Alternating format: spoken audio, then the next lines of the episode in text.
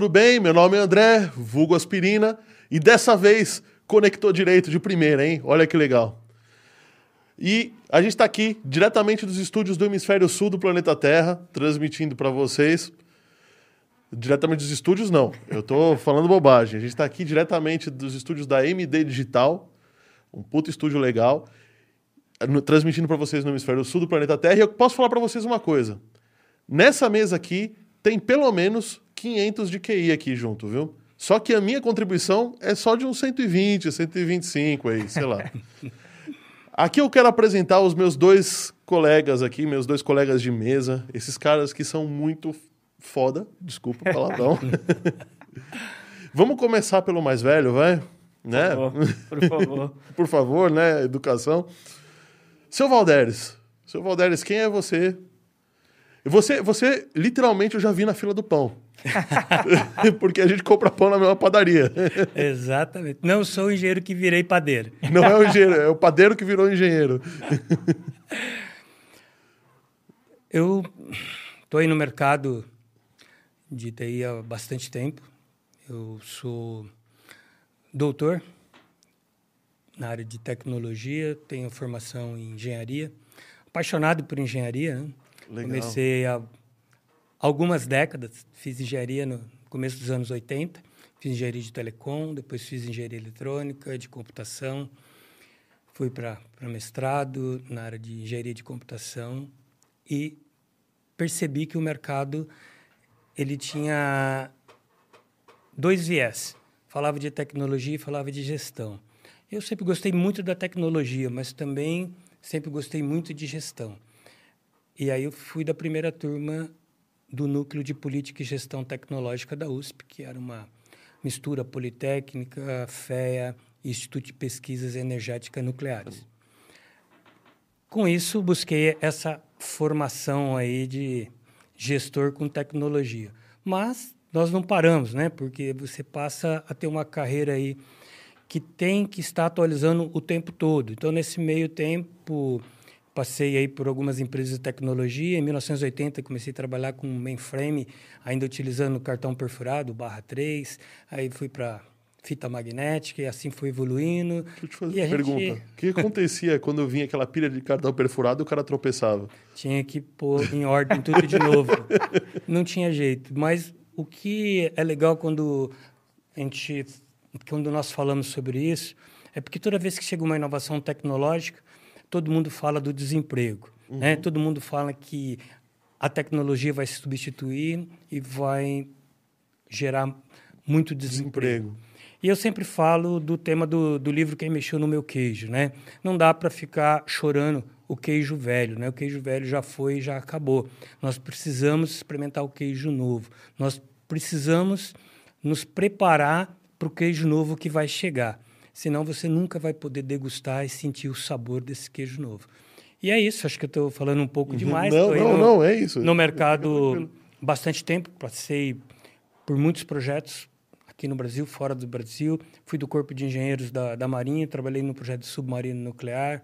Fui especialista, sou especialista em análise qualitativa e quantitativa de moléculas. Fui consultor de todos os projetos de carregamento de petróleo na área de catálise no Brasil e atuando sempre em tudo, né? Começamos a falar aí lá no início, quando começaram a surgir os primeiros bancos de dados, onde cada setor da empresa tinha um computador com banco de dados.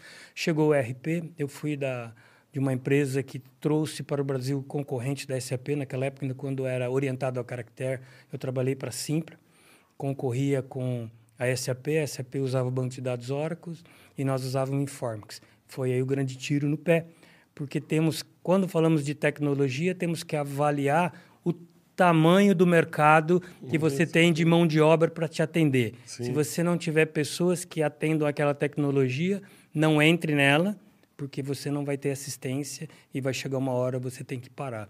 Foi isso que a gente amargou. Depois eu vi o mercado indo para o CRM. Nesse Sim. período eu estava nos Estados Unidos, eu estava morando em Chicago E aí eu lembro a primeira vez que eu fui no mercado. Hum. E, claro, a gente sempre olha os dois preços, né? O promocional e o preço normal, né? Sim. E você faz a conta pelo promocional, porque você acha que você vai chegar no caixa, no e, caixa e, tá tudo bem, né? Só que eu não vi e nem sabia o que era cartão fidelidade, né? Em 2000, né? Que no Brasil chegou cartão fidelidade, sei lá, 2004, 2005, né? E aí, quando eu cheguei no caixa, eu fui pagar a conta e a menina falou um valor muito, muito mais alto. maior, né? Aí eu falei para ela, não, mas está errado, essa pizza custava tanto. Ela falou, sim. Quando você chegou aqui no caixa, eu perguntei se você tinha o cartão fidelidade. E você falou para mim que você não tem. Se você não tem, paga o preço normal. Eu falei, sim, eu não tenho, então eu também não vou levar, né? Ela falou, calma, você quer um cartão fidelidade? Eu falei, sim. Ela falou, então você vai fazer um cartão fidelidade e você vai voltar e eu vou te devolver a diferença. Então, eu comecei a entender que ela estava comprando as minhas informações. Então, ali eu começava a enxergar que ia acontecer depois da chegada do RP com CRM. E assim a gente foi acompanhando toda essa evolução e estou no mercado até hoje. Atualmente eu sou o head Latinoamérica na área de BI e Analytics de uma empresa indiana, a Tech Mahindra. Nós estamos aí em mais de 100 países, somos um dos gigantes, temos mais de 200 mil funcionários e respiramos tecnologia, respiramos inovações. Esse é o nosso trabalho no dia a dia. Acho que ao longo da, da noite aqui vamos discutir bastante. Vou passar um pouquinho aí para o André, voltar a bola para ele, para que a gente possa dar continuidade. Obrigado, obrigado, sejam bem-vindos todos. Espero contribuir um pouquinho aí nessa troca de conhecimento. Falando nisso, vocês podem mandar suas perguntas aqui pelo YouTube, que a gente está transmitindo ao vivo. Mas não esqueçam que depois a gente vai postar esse episódio nas plataformas de, de áudio, né? De podcasts. Então, se eu, não tô, se eu não tô me esquecendo de nenhuma, tá? Vai ter no Deezer, no Spotify, no Amazon, no Apple Podcasts e acho que só. Já é bastante. E já é bastante. já é bastante. Falando de podcast, já é bastante. Falando de podcast, é bastante. E você, seu Thiago? Cara, você eu não compro pão na mesma padaria, cara. boa, boa. Primeiro, boa noite, André. Boa noite. Boa noite. Valverde aqui, meu colega de banca hoje. Boa noite a quem está assistindo aí. Cara, eu sou um pouco mais novo. Tenho só 16 anos, 16, 17 anos trabalhando com tecnologia, né? É, apaixonado pelo tema dessa noite, né? Falo que uma das minhas maiores paixões de trabalhar é o tema dessa noite, inteligência artificial, né? É, eu já mexo há bastante tempo, a gente vai discutir aqui. E uma coisa legal de falar desse tempo todo, que eu sempre falo para as pessoas, né? Eu comecei a mexer com IA, obviamente, em 2000 e, vamos lá, vamos lá 2004, se não falha a memória, que eu comecei a mexer com inteligência artificial. E ali foi meu TCC da faculdade. E eu nunca mais esqueço algumas frases do meu professor, né?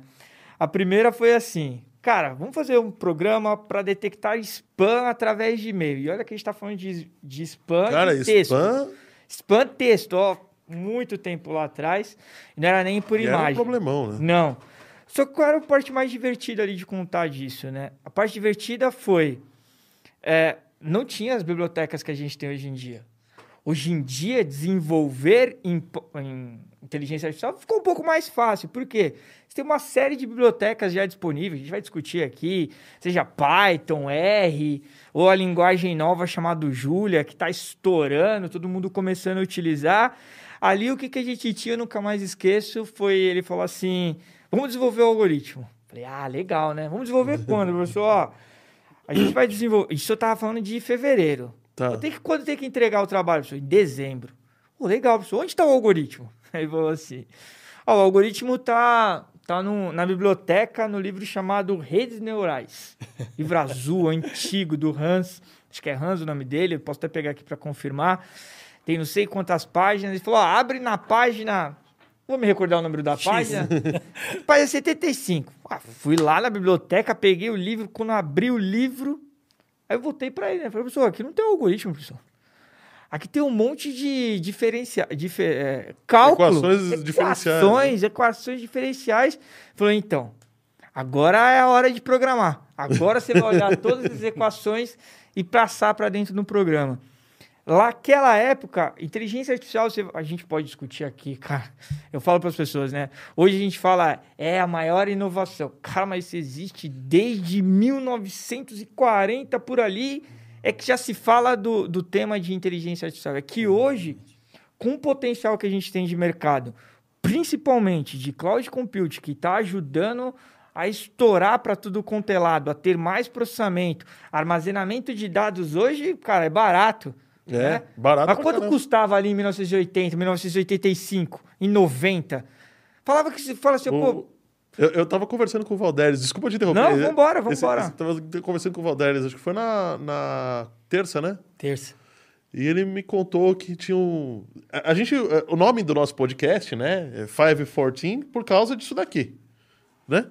Você sabe o que é isso? o disquete é... Ah, Se- Esse é o 5 quartos. esse é o ver. 5 e um quarto, então. Esse é Por isso que chama 514. E- Esse, assim, cara, Então- pelo amor de Deus, eu não quero dizer aqui contra o pessoal que tá assistindo, vai assistir depois, né? Mas é difícil você pegar alguém que viu isso aqui. Eu dou isso aula aqui. hoje em dia e falo para alguns alunos meus, né? Cara, você sabe o que é um disquete? Disquete? Disquete, né? Isso porque disquete você fala, a pessoa lembra desse, Desse, né? do 3? Né? Do 3,5. 3,5. Mas o Valderes viu um outro que eu também vi, tive a oportunidade de O maior. Que é o de 8 polegadas. 8, polegadas. 8 um terço, né? É, acho que é 8,5. 8,5. Eu vou trazer na próxima vez que eu estiver aqui. E já que você falou isso, né, eu lembrei mais uma curiosidade, né? O porquê que... Ah, aqui é um, um drive de disquete. Isso. Você não tem nenhum HD? Não, não tenho. Não tenho. E a gente chamava o HD de Winchester, né? E por que Winchester. Winchester, né? E por que o nome Winchester, né? Porque Winchester é uma arma dos filmes de cowboy americano, Sim. né? Que era o calibre 44 dos cowboys. E quando a IBM lançou o primeiro disco, ele tinha 44 polegadas e usava o sistema de leitura na cabeça como a alavanca da, da Winchester. Ah, então é? ele fazia aquele movimento, então foi apelidado o, o disco rígido, o HD, de Winchester, exatamente porque ele tinha 44 polegadas e fazia o movimento igual a arma dos cowboys americanos, que era para fazer a leitura do disco. Eu ouvi uma outra história, então provavelmente é a história errada que eu ouvi, que era, que era Winchester por conta das últimas Winchesters, que já eram. Winchester era, era a marca, né? Não era o, o modelo. E, e eram metralhadoras. E os discos, a agulha, você ouvia ela é, girar e ela fazia tec, tec, tec, tec, tec, tec, tec, tec. Que era entendi. bem parecido com o barulho da, da metralhadora, né? Que ela jogava uma jarrada, uma, uma, dava um, um jarro de, sei lá, Sim. cinco, seis tiros, alguma coisa, depois dava uma parada, uma parada, que era mais ou menos o barulho do. É, não me- de- essa história eu não tinha ouvido, mas a outra faz sentido porque o disco era Sim. mesmo de 44 polegadas e fazia esse movimento igual o cowboy E eu sei que para ligar esse disco, o motor mesmo não tinha força para começar a girar, né? Você tinha que colocar ar comprimido dentro da. Então, nessa época, a, gente- a refrigeração né, do, dos computadores, você tinha que ter uma ventilação muito grande. Então, eu Eu lembro sei. que no CPD, podia estar fazendo o calor que fosse, a gente sempre estava de blusa, porque o chão, né, o piso era todo furado, né, e você tinha aí toda uma ventilação e usava, em algumas máquinas, água gelada né, para fazer o pra fazer o resfriamento. resfriamento. Quer dizer, o water cooler também não é uma coisa de, de nerd moderno, né? Não, não é, não é, não é. E, e, e aí, só dando o fechamento aqui, Desculpa. né? Não, não, tranquilo. Por que, que a gente começa a falar desse negócio de dados para chegar aqui, né? O quanto o armazenamento lá era caro e por que, que hoje você impulsiona tanto? O armazenamento ficou barato, né? Sim. Muito barato. Sim. Perto do que Custa era. hoje. Perto não. Hoje você. Imagino vocês, ou eu tenho, o Google Fotos, por exemplo, te cobra alguma coisa? Quantas fotos que você tem no Google Fotos hoje? Exatamente. É, Milhares. precisa comprar um HD mais. Você usa o Google Fotos. Quanto o Google Fotos te cobra? Nada. Zero. Mas porque ele está atrás do quê? Do dado que tem ali, né? De informações. E isso vai crescendo cada vez mais. Só fechando aqui meu lado, acadêmico, digamos assim. Então, eu me formei em ciência da computação, que foi esse TCC muito engraçado, de novo. Não tinha, você tinha que programar, tinha todo esse, esse universo diferente. Depois eu fiz um MBA, agora estou fechando um mestrado na área de inteligência artificial. Trabalho na Congás, sou gerente de dados e Advanced de Analytics na Congás. Cara, e vim aí bater esse papo com vocês aí, é, produtivo e divertido. É isso porque aí, O que eu mais gosto desse assunto é diversão. É trabalho, é diversão. É, diversão. É, não, concordo com quando você. Quando você falou desse lado acadêmico e de pegar o livro e abrir, né? É, primeira coisa, a gente tem muita experiência com alunos, né?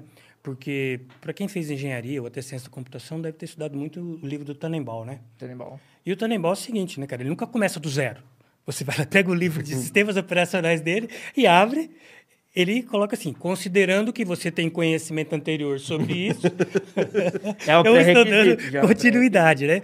E assim, é, você vê que essa formação você tem que estar buscando e aí o, o livro ele está te apontando é, uma sequência, né? Mas eu lembro que eu estava terminando meu doutorado na Universidade de Chicago em 2001 e eu gabaritei o livro do Sokovsky de cálculo, considerado o mais difícil de todos os tempos, um livro russo. E eu gabaritei, fiz todas as integrais simples, duplas e triplas. E esse material servia de apoio para os alunos. Depois todo mundo queria tirar cópia dos meus cadernos, porque eu fiz todos os exercícios do livro e fechei com média 10, claro. E aí uma professora minha lá na universidade viu que eu gostava muito né, de matemática, de trigonometria e tal. E os professores passavam por provas de reciclagem. Né? E aí ela pegou e falou: ah, você poderia dar umas aulas para mim dessa parte de trigonometria, né? E aí eu troquei com ela aulas de trigonometria em trocas de aulas de política. Queria entender muito, o mercado estava se movimentando demais, 2001, todo mundo falava da globalização, do que ia acontecer, né? E ela falou, cara, você é bom pra caramba em matemática. Você viu aí na, na universidade, nos painéis aí, né? É, tá tendo uma oportunidade para vocês fazerem as provas para trabalhar como actuário cálculo de risco, cálculo de, risco de seguro. Sim. Aí ela falou, ó, a prova, nota máxima acho que é 7. O cara que tira 4 numa prova dessa já negocia salário de 200 mil dólares. Velho. Falou aquilo meus olhos brilharam. Embora, né? vou embora, Falei, deixa embora. eu ver como é que eu vou fazer isso. Mas eu estava voltando para o Brasil na semana de 11 de setembro de 2001, né?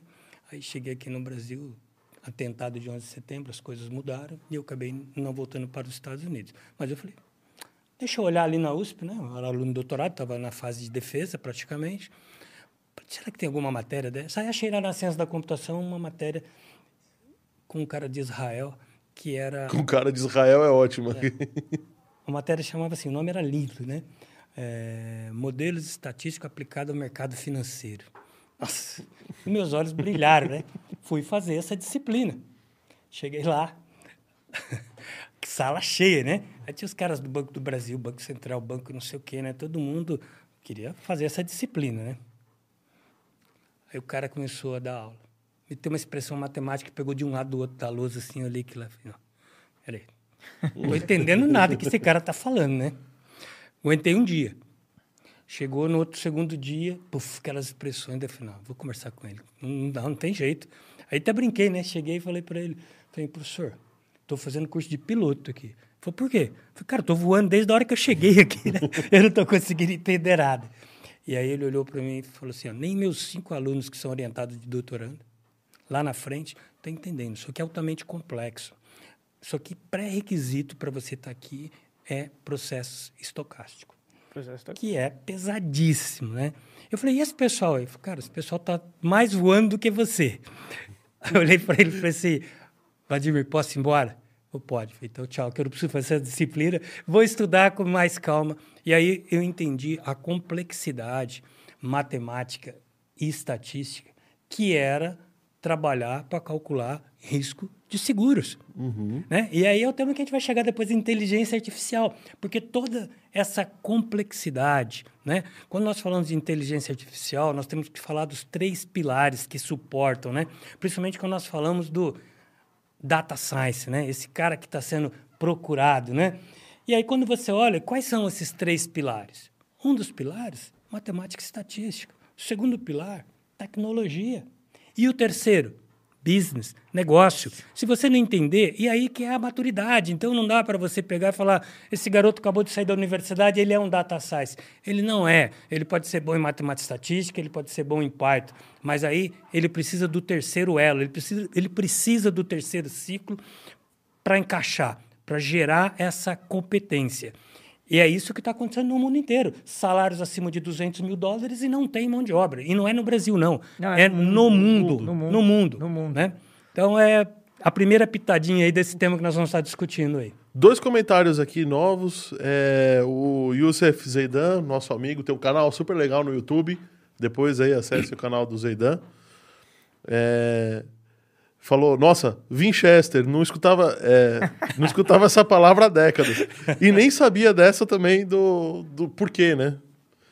E o seu Marcelo Cardoso, também nosso conhecido, falou: Doutor Valdéres não pode terminar se dar uma palhinha sobre a grandeza da Marinha do Brasil, energia nuclear no sentido de é, espantar a síndrome de vira-latas de nós brasileiros. Né? então fica aí. Fica aí no, Mas, no final para a gente comentar. Para quem está nos assistindo, aliás, para você que está assistindo a gente aí, compartilha aí no grupo da família, no grupo dos amigos, no grupo dos mais nerds, dos mais, mais pancada aí, que o papo hoje vai ser bom. Vamos lá. Legal. O que, que é inteligência artificial trocada em miúdos? Além dos três pilares, né? Que, que, ok, já botamos os pilares, agora vamos ver. A fundação já, já vai começar, né? Eu tenho uma definição, André, que eu gosto. Hum. O que é IA no final do dia? É a capacidade do computador simular um comportamento humano.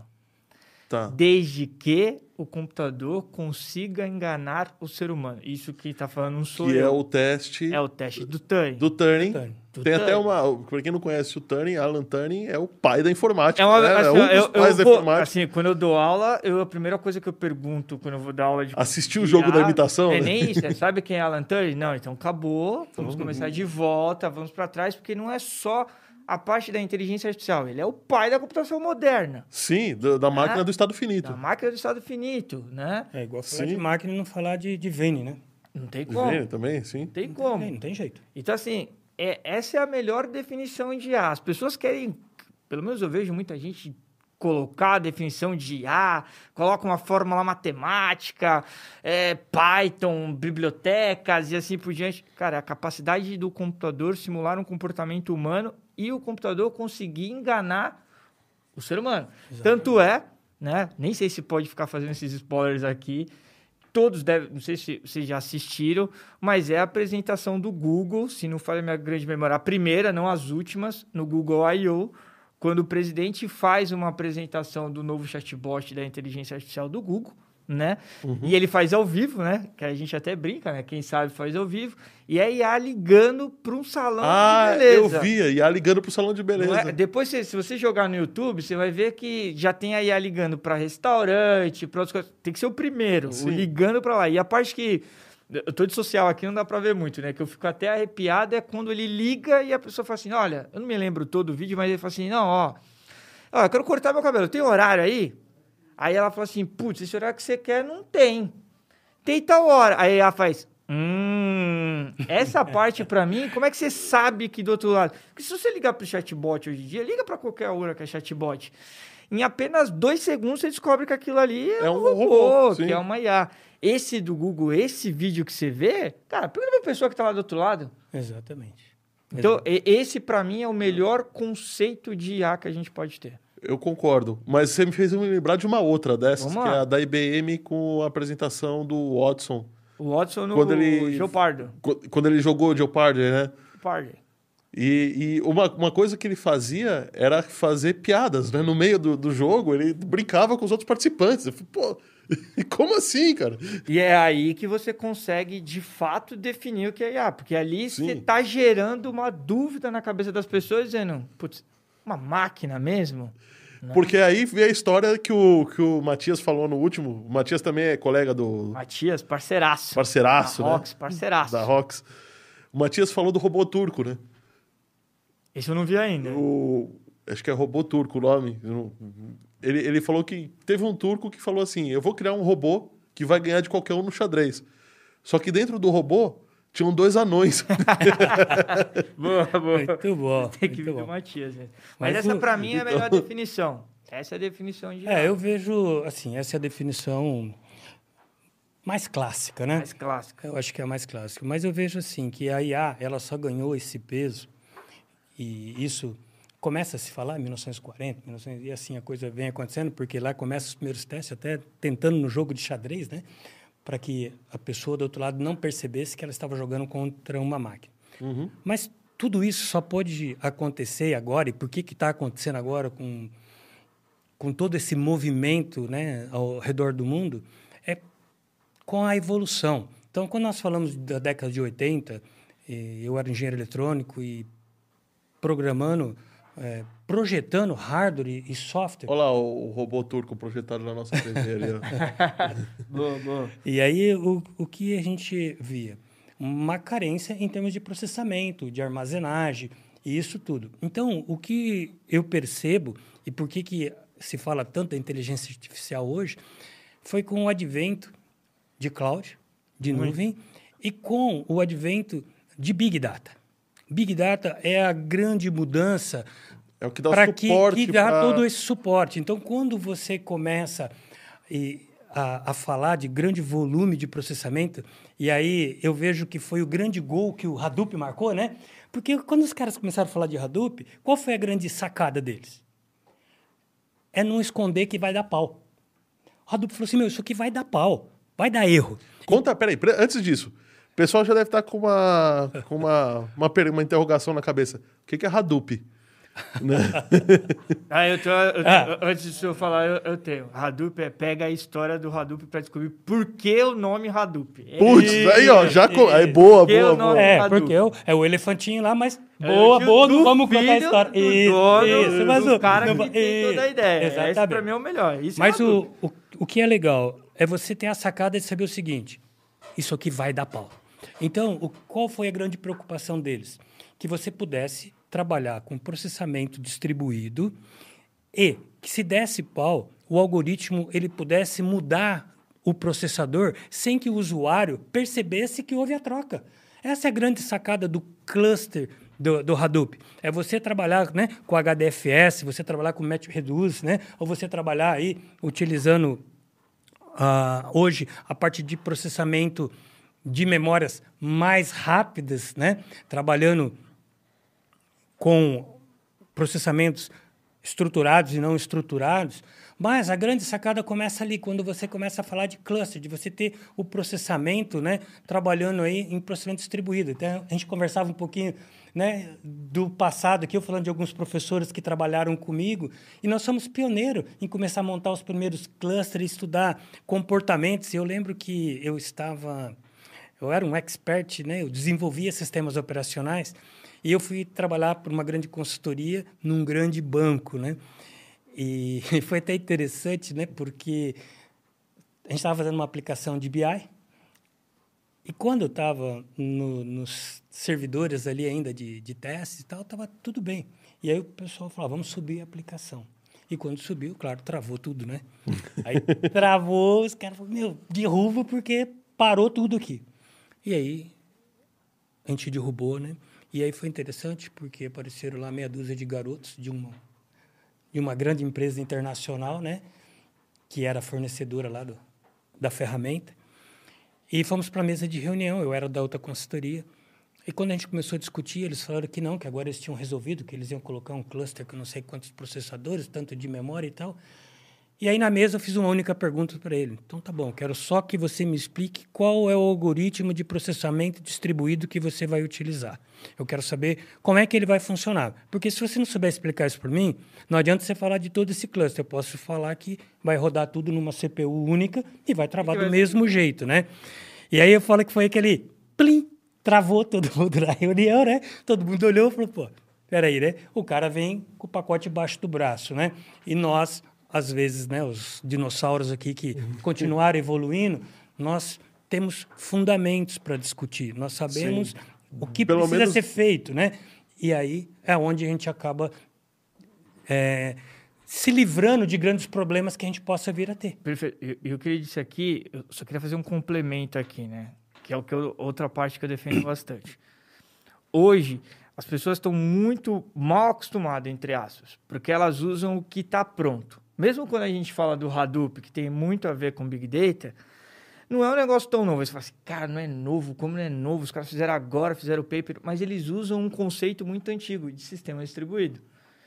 Então, pô, quer entrar nessa área, quer estudar, cara, vamos para o conceito. Sai um pouco dessas ferramentas clássicas que são a casca, que já está pronto, e vai um pouquinho mais para o conceito Quer estudar IA? A gente vai falar aqui. Entende um pouquinho do cálculo que está lá feito. Por quê? Exatamente. A partir do momento que você não entende o que, que, tá, o que, que é por trás, qual é o conceito, é o que você acabou de falar. Você vai implementar um negócio e vai dar erro. Então, agora, quando você sabe minimamente o que, que é aquilo ali que você está falando, ou minimamente quando você fala. Eu, eu, eu falo muito para os alunos que eu dou aula, né? Ah, poxa, eu vou, professor, vamos perder Hadoop. Professor, vou perder Hadoop, professor, quer falar de sistema distribuído? Eu falei, lógico, filhote. Olha o que está por trás do sistema distribuído, Sim. do Hadoop. Vamos entender o que, que é um sistema distribuído. O que, que é um cluster? Pô, vamos ali entender. Aí você fala assim, pô, mas sei lá, instala o Hadoop e coloca. Cara, mas não é assim, abaixa o... Eu, assim, eu, eu, eu fiz algumas coisas... Eu gosto de fazer teste. Eu adoro testar. E eu lembro que o Hadoop a primeira versão que eu, que eu fiz foi baixar na minha própria máquina. Eu baixei numa única máquina e instalei. Vai rodar? Rodou. Capenga, rodou. Mas ele era um, um, um, um sistema distribuído? Não, por quê? Ele estava em cima só de uma única de um máquina. É daí que você começa a tirar esses insights para quê? Quando você for desenvolver algo mesmo, você está na empresa e você vai desenvolver, quando você sabe o conceito, quando o problema chega para você, você sabe como aplicar. Não é simplesmente você pega algo que está pronto e aplica, porque o que gente, pelo menos eu, tá? O que eu vejo Sim. muito hoje em dia, o que eu leio e acompanho, é que as pessoas estão com uma mania de implementar o que já está pronto. Ou um framework, por exemplo, Python. Cara, se pegar Python tem milhões de bibliotecas hoje, né? Sim, é capaz de você sair com o programa você pronto. Sai com o programa pronto. Só baixando meia dúzia de biblioteca e integrando Sabe ela. Sabe o que, que, eu vejo hoje em dia? Eu, eu, vejo muita gente, agora vamos no, no tema de IA rapidinho, eu vejo o pessoal falando assim, pô, vou desenvolver um algoritmo em, em Deep Learning. Porque é a grande sacada agora, né? Todo mundo quer falar de Deep Learning. E eu sempre falo, cara, calma, isso não precisa de um Deep Learning. Mas por que, que todo mundo fala do Deep Learning hoje? Essa é a minha visão. Por quê? Tem biblioteca pronta. É, o TensorFlow, você baixa, configura ali, vou chutar aqui com um, oito linhas de código, tá pronto. Tá pronto. Sim. Você pega aí o reconhecimento de imagem, que para mim, na computação, uma das coisas mais complexas que você tem é reconhecimento de imagem. Fazer um algoritmo agora para pegar esse vídeo e reconhecer tudo o que está acontecendo não é você colocar uma biblioteca ali que funciona. Entende o que está por trás. Entende o que, que aquela biblioteca encapsulou, qual foram os cálculos, como aquilo foi feito. Por quê? Porque na hora de se implementar, você sabe, opa, não é aqui. Ó, oh, é, queria saber se vocês estão precisando molhar a garganta. Oh, água, ah, água me gusta. Água Chegou me... água, mas também vai chegar outra, outra coisinha aí para vocês. Ó, de, de malte, viu? Da água, ah, ó, da água beleza, mas eu já vou avisar. Eu gostei da caneca. Ninguém me revista não quando eu saio, né? Eu posso levar a caneca. Falei pra ele hoje quando eu cheguei, falei assim, cara, eu tenho uma coleção de caneca. Por só água, só água. Pra mim tá tranquilo. Você Adorei a caneca. quando você Ó, caneca. falou desse conceito todo de... Você vai uma cerveja? Ué, Hoje é sexta-feira, né? Hoje é sexta-feira. já acabou o horário, né? Já acabou o horário. Vou de água, vou de água. Empregador, ó, já acabou o horário, viu? Tudo bem, eu posso, tá? E quando você fala desse conceito, né? E aí eu estava até lembrando do MapReduce foi substituído, né? Pelo Apache Spark, né? E por que que está sendo substituído? Por que esse espaço todo? Mas voltando um pouco, falando de Deep Learning, né? Deep uhum. Learning... Você pode colocar é, de volta. Eu então, no água. Por... O, utilizado, Obrigado. né? Para tratamento de imagens. Só que é a mesma coisa. Por que, que eu vou usar o TensorFlow, né? Ferramenta aí que o Google comprou, né? Que está aí explodindo, né? O cara sabe matriz? Se ele não souber matriz, e, e que, esse é o primeiro conceito. É o primeiro conceito. Primeiro conceito. Isso, isso vem, pode... muito, vem, vem, muito a calhar com um comentário que a gente teve aqui, que o, olha, além de, só para só avisar, tá? Tá assistindo a gente o Thiago Pereira, o John Anderson, o Youssef, o Thiago da Rox, o Matias, pelo jeito tá Matias, tá assistindo também. Matias, filhão, filhão, filhão. O... A Vanderlena Fernandes, a Vera Helena Fernandes. E o Thiago Oliveira fez, uma, fez um comentário aqui, falou, real, hoje em dia os meninos mal sabem o que é alocação de memória em é programação, é louco, você vai é querer louco. falar de... É louco. Exatamente. Então, quando nós falamos de processamento de imagem, o que, que nós precisamos? Trabalhar com matriz. E usar uma ferramenta dessa, né? uma biblioteca, que permite que você crie uma matriz com milhares de dimensão. Só que você tem que saber o conceito, porque quando você vai decompor essa imagem, você vai utilizar os pictures delas numa Sim. montagem de uma matriz com milhares de dimensão. Só que você precisa esse conceito para fazer armazenagem e reconhecimento. Mas isso aí funciona por quê? E aí, pegando carona no que o Thiago falou aí, Thiago, né? Thiago. Exatamente. O, o Matheus também Mateus, tá vendo a gente. Então, não, quem nós- falou foi o Thiago. mas Porque nós Matheus também saímos tá do conceito de CPU e vamos para GPUs. E o que é a diferença de CPUs para GPUs? De novo, voltamos em quê? Processamento paralelo. Paralelo. Porque você tem dentro da GPU o quê? O conceito de processamento paralelo, que permite você trabalhar com Deep Learning. Perfeito. Então você precisa desse conceito para você entender o que você está fazendo. Eu estou numa pesquisa e sou sócio dessa pesquisa na Universidade de Bergamo, na, na Itália, com a Universidade de Hamburgo. Nós desenvolvemos um dispositivo que você conecta no celular e você coloca uma amostra de sangue nele. Em menos de 10 minutos, nós devolvemos para você a análise de células cancerígenas. Caramba, que legal. É, legal. Isso virou uma patente mundial, está dando o que falar. A gente tem aí. Já era para estar em produção em escala, mas com a pandemia, e Bergamo foi o, o epicentro né, da, da pandemia, desaceleramos um pouco, mas está bem adiantado. E o que é a minha parte nisso? Né? Então, tem alguns físicos junto comigo que estudaram a parte de reconhecimento da imagem, da lente, de tudo isso. E é- eu sou o responsável pela área de inteligência artificial, de reconhecimento de imagem com todos os algoritmos. Né? Então, a gente acabou fazendo aí uma parceria com o pessoal nos Estados Unidos, utilizando uma das ferramentas deles, mas como eu conheço o pessoal que desenvolveu, e eles foram a empresa que ganhou, na época do governo Obama, para mapear possíveis terroristas. Mapeamento facial e identificar possíveis E aí você pega terroristas. as imagens de câmeras públicas e. Ou seja, Isso. se você acha que você não está sendo vigiado, você está sendo vigiado. Exatamente. Tá. E aí Você os, tá. os caras são tudo PHDs em matemática, em estatística, e esses modelos vão evoluindo todo o tempo, né? E aí que é a grande sacada da inteligência artificial, né? O aprendizado. E mas o aprendizado ele tem que ser Contínuo. contínuo Contínuo. e de forma correta, Contínuo. né? Você não pode mascarar o aprendizado. Tá cheio de cases aí de insucesso, Sim, sim. de insucesso, né? É muito Então- mais insucesso do que sucesso. Exatamente, exatamente. Então, por quê? Porque o modelo, você tem que tomar cuidado para você não viciar o seu modelo de aprendizado. Sim. Então, essa coisa do aprendizado contínuo dentro da inteligência artificial, e aí, voltando no tema Aprendizado, mas inteligência... peraí, vamos botar, vamos botar um. Deixa, deixa eu separar uma coisa aqui. Aprendizado contínuo dos desenvolvedores. Porque não, Não, não, aprendizado, do modelo. aprendizado da máquina. Não, do modelo, do modelo. modelo. É que a gente está falando já do, do modelo. Tá, do de- modelo. de Tá bom. inteligência. Porque quando nós falamos de inteligência artificial, na realidade, nós descemos três níveis, né? Nós falamos de inteligência artificial, o primeiro núcleo dentro, machine learning, e o terceiro núcleo, deep, Deep learning. learning. Né? E por que, que aconteceu isso? Por que o deep learning? Por causa das GPUs, né? Do, a parte de tratamento de imagem, essa, essa coisa toda. Mas o grande segredo é saber o que você está fazendo, para você não cometer essas atrocidades que às vezes a gente enxerga. E perfeito. Se você me permite só voltar um pouco Sim, no seu sim. ponto aqui, né? Cara, quando você fala de matrizes, eu falo isso para as pessoas, falei, matrizes. Era meu horror na sétima série. Eu aprendi na sétima série. Isso. As pessoas não gostavam de matrizes lá, mas hoje querem programar com Deep Learning. Eu não consigo entender isso. E quer aprender matriz com mil dimensão? Caraca, você pega uma matriz tridimensional, você pega o tensor, o que é o tensor no final do dia? Mas o cara odiava matrizes lá, odiava, odiava. E hoje, nada contra, eu Não, acho não, que tem... Eu, eu só. Eu, eu- vou, vou- vou, vou me justificar, tá? Eu gostava da matéria, só que eu era. Eu sempre fui de uma base muito ruim, mu- muito ruim mesmo, de matemática básica. Então, meu problema não era a matriz. Era matemática básica. Era um matemática passo atrás era um ainda. passo E aí atrás. você volta, o É. que, que ele comentou aqui, né? Qual é um dos pilares? Matemática. Por isso que eu falo assim, eu não sou contra a- os frameworks que a gente tem hoje em dia. Eu utilizo e acho que a gente tem que utilizar cada vez mais. A única coisa que eu defendo é saiba, Saiba o que tá o por tá trás, por né? trás. Ou minimamente, para cinco minutos, entende o que está lá por trás. Porque senão você está implementando uma coisa que não funciona. E os insucessos do mercado mundial com inteligência artificial é muito baseado no anseio das pessoas quererem utilizar, mas não sabe o que tá. Aí você vai utilizar, o que, que acontece? Não dá certo. Ah, primeiro ponto, você pergunta pro cara, sabe o que é matriz de correlação? Matriz de correlação.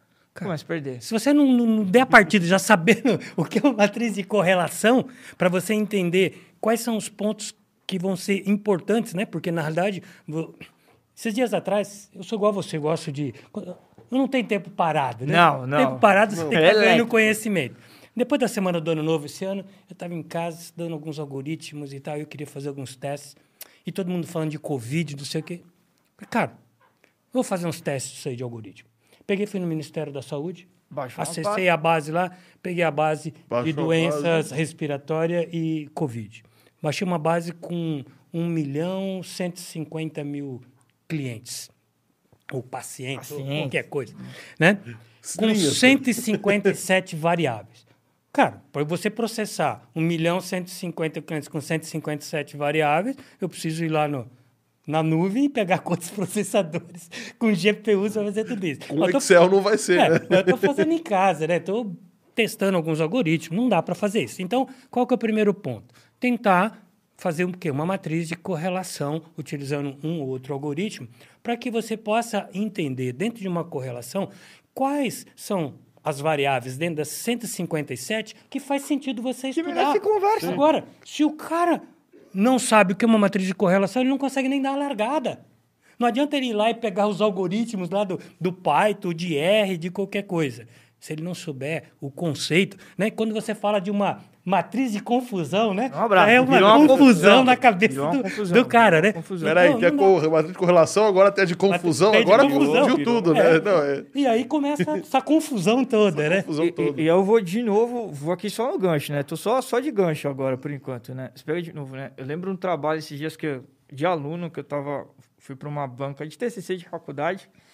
E aí o cara falou assim: pô, desenvolvi um algoritmo aqui para saber a propensão da área que você está de ter dengue. Pô, legal, né, cara? Sacada boa, né? Dengue, por mais que a gente tá aqui falando de Covid, Covid, A Covid. dengue ainda existe, né? Dengue existe ainda E tá, sem forte, problema, tá e tá forte. É que a Tá gente tá. O, o- mercado, né? O, A- a o mídia jornal, tá- a mídia tá em cima do Tá em Covid. cima do Covid, sim. Enquanto isso, a dengue continua se espalhando. Exatamente. Aí eu falei, pô, legal, né, cara? Esse trabalho, putz, isso aqui é um trabalho social que você pode. Pô, legal. Quantas linhas você tem? 1.500 linhas só para treinar o algoritmo. Cara, como é que você treinou um algoritmo? Deep Learning. Com 1.500 Você não treinou. Passou longe. Ah, não, porque. Eu falei, cara, mas tá errado. É esse é o ponto que eu tô falando, assim. Há o anseio por utilizar. Pô, vou utilizar. Tá todo mundo falando de Deep Learning. Então eu também quero usar Deep Learning. Mas você sabe usar o Deep Learning? Pô, vou usar com 1.500 linhas, você nem usou. Você está levando um resultado para frente que vai te dar um baita de um problema. A possibilidade de você colocar isso em produção e rodar e dar problema é 100%. porque você não está usando. Pô, Porque você- a amostra é muito pequena. muito pequena. Então, isso aqui, você olha e você fala assim, a amostra é muito pequena, você olhou a correlação, putz, quero usar de mas não dá. Você tem um outro catálogo de... Lógico que 1.500 é muito pouco, mas você tem outro catálogo de algoritmos, vamos chamar de catálogo, que você poderia estar estudando e aplicando no seu problema e que traria muito mais resultados do que vai trazer uma deep learning, por exemplo. Então, esse é o ponto que eu sempre discuto. E o último ponto aqui, que aí, não sei se pode polêmica aqui, a gente pode... Pode, pode. Não, aqui é pra, é pra fazer isso. Tá liberado, cara. Sério? Liberado. Isso aqui a gente causa uma confusão aqui com muita gente aqui agora, hein? Vamos Pode, lá. pode causar, eu deixo. Vou te falar como é que eu enxergo a inteligência artificial, tá? No, no guarda-chuva que você colocou. A inteligência artificial ela vai se dividir em vários braços.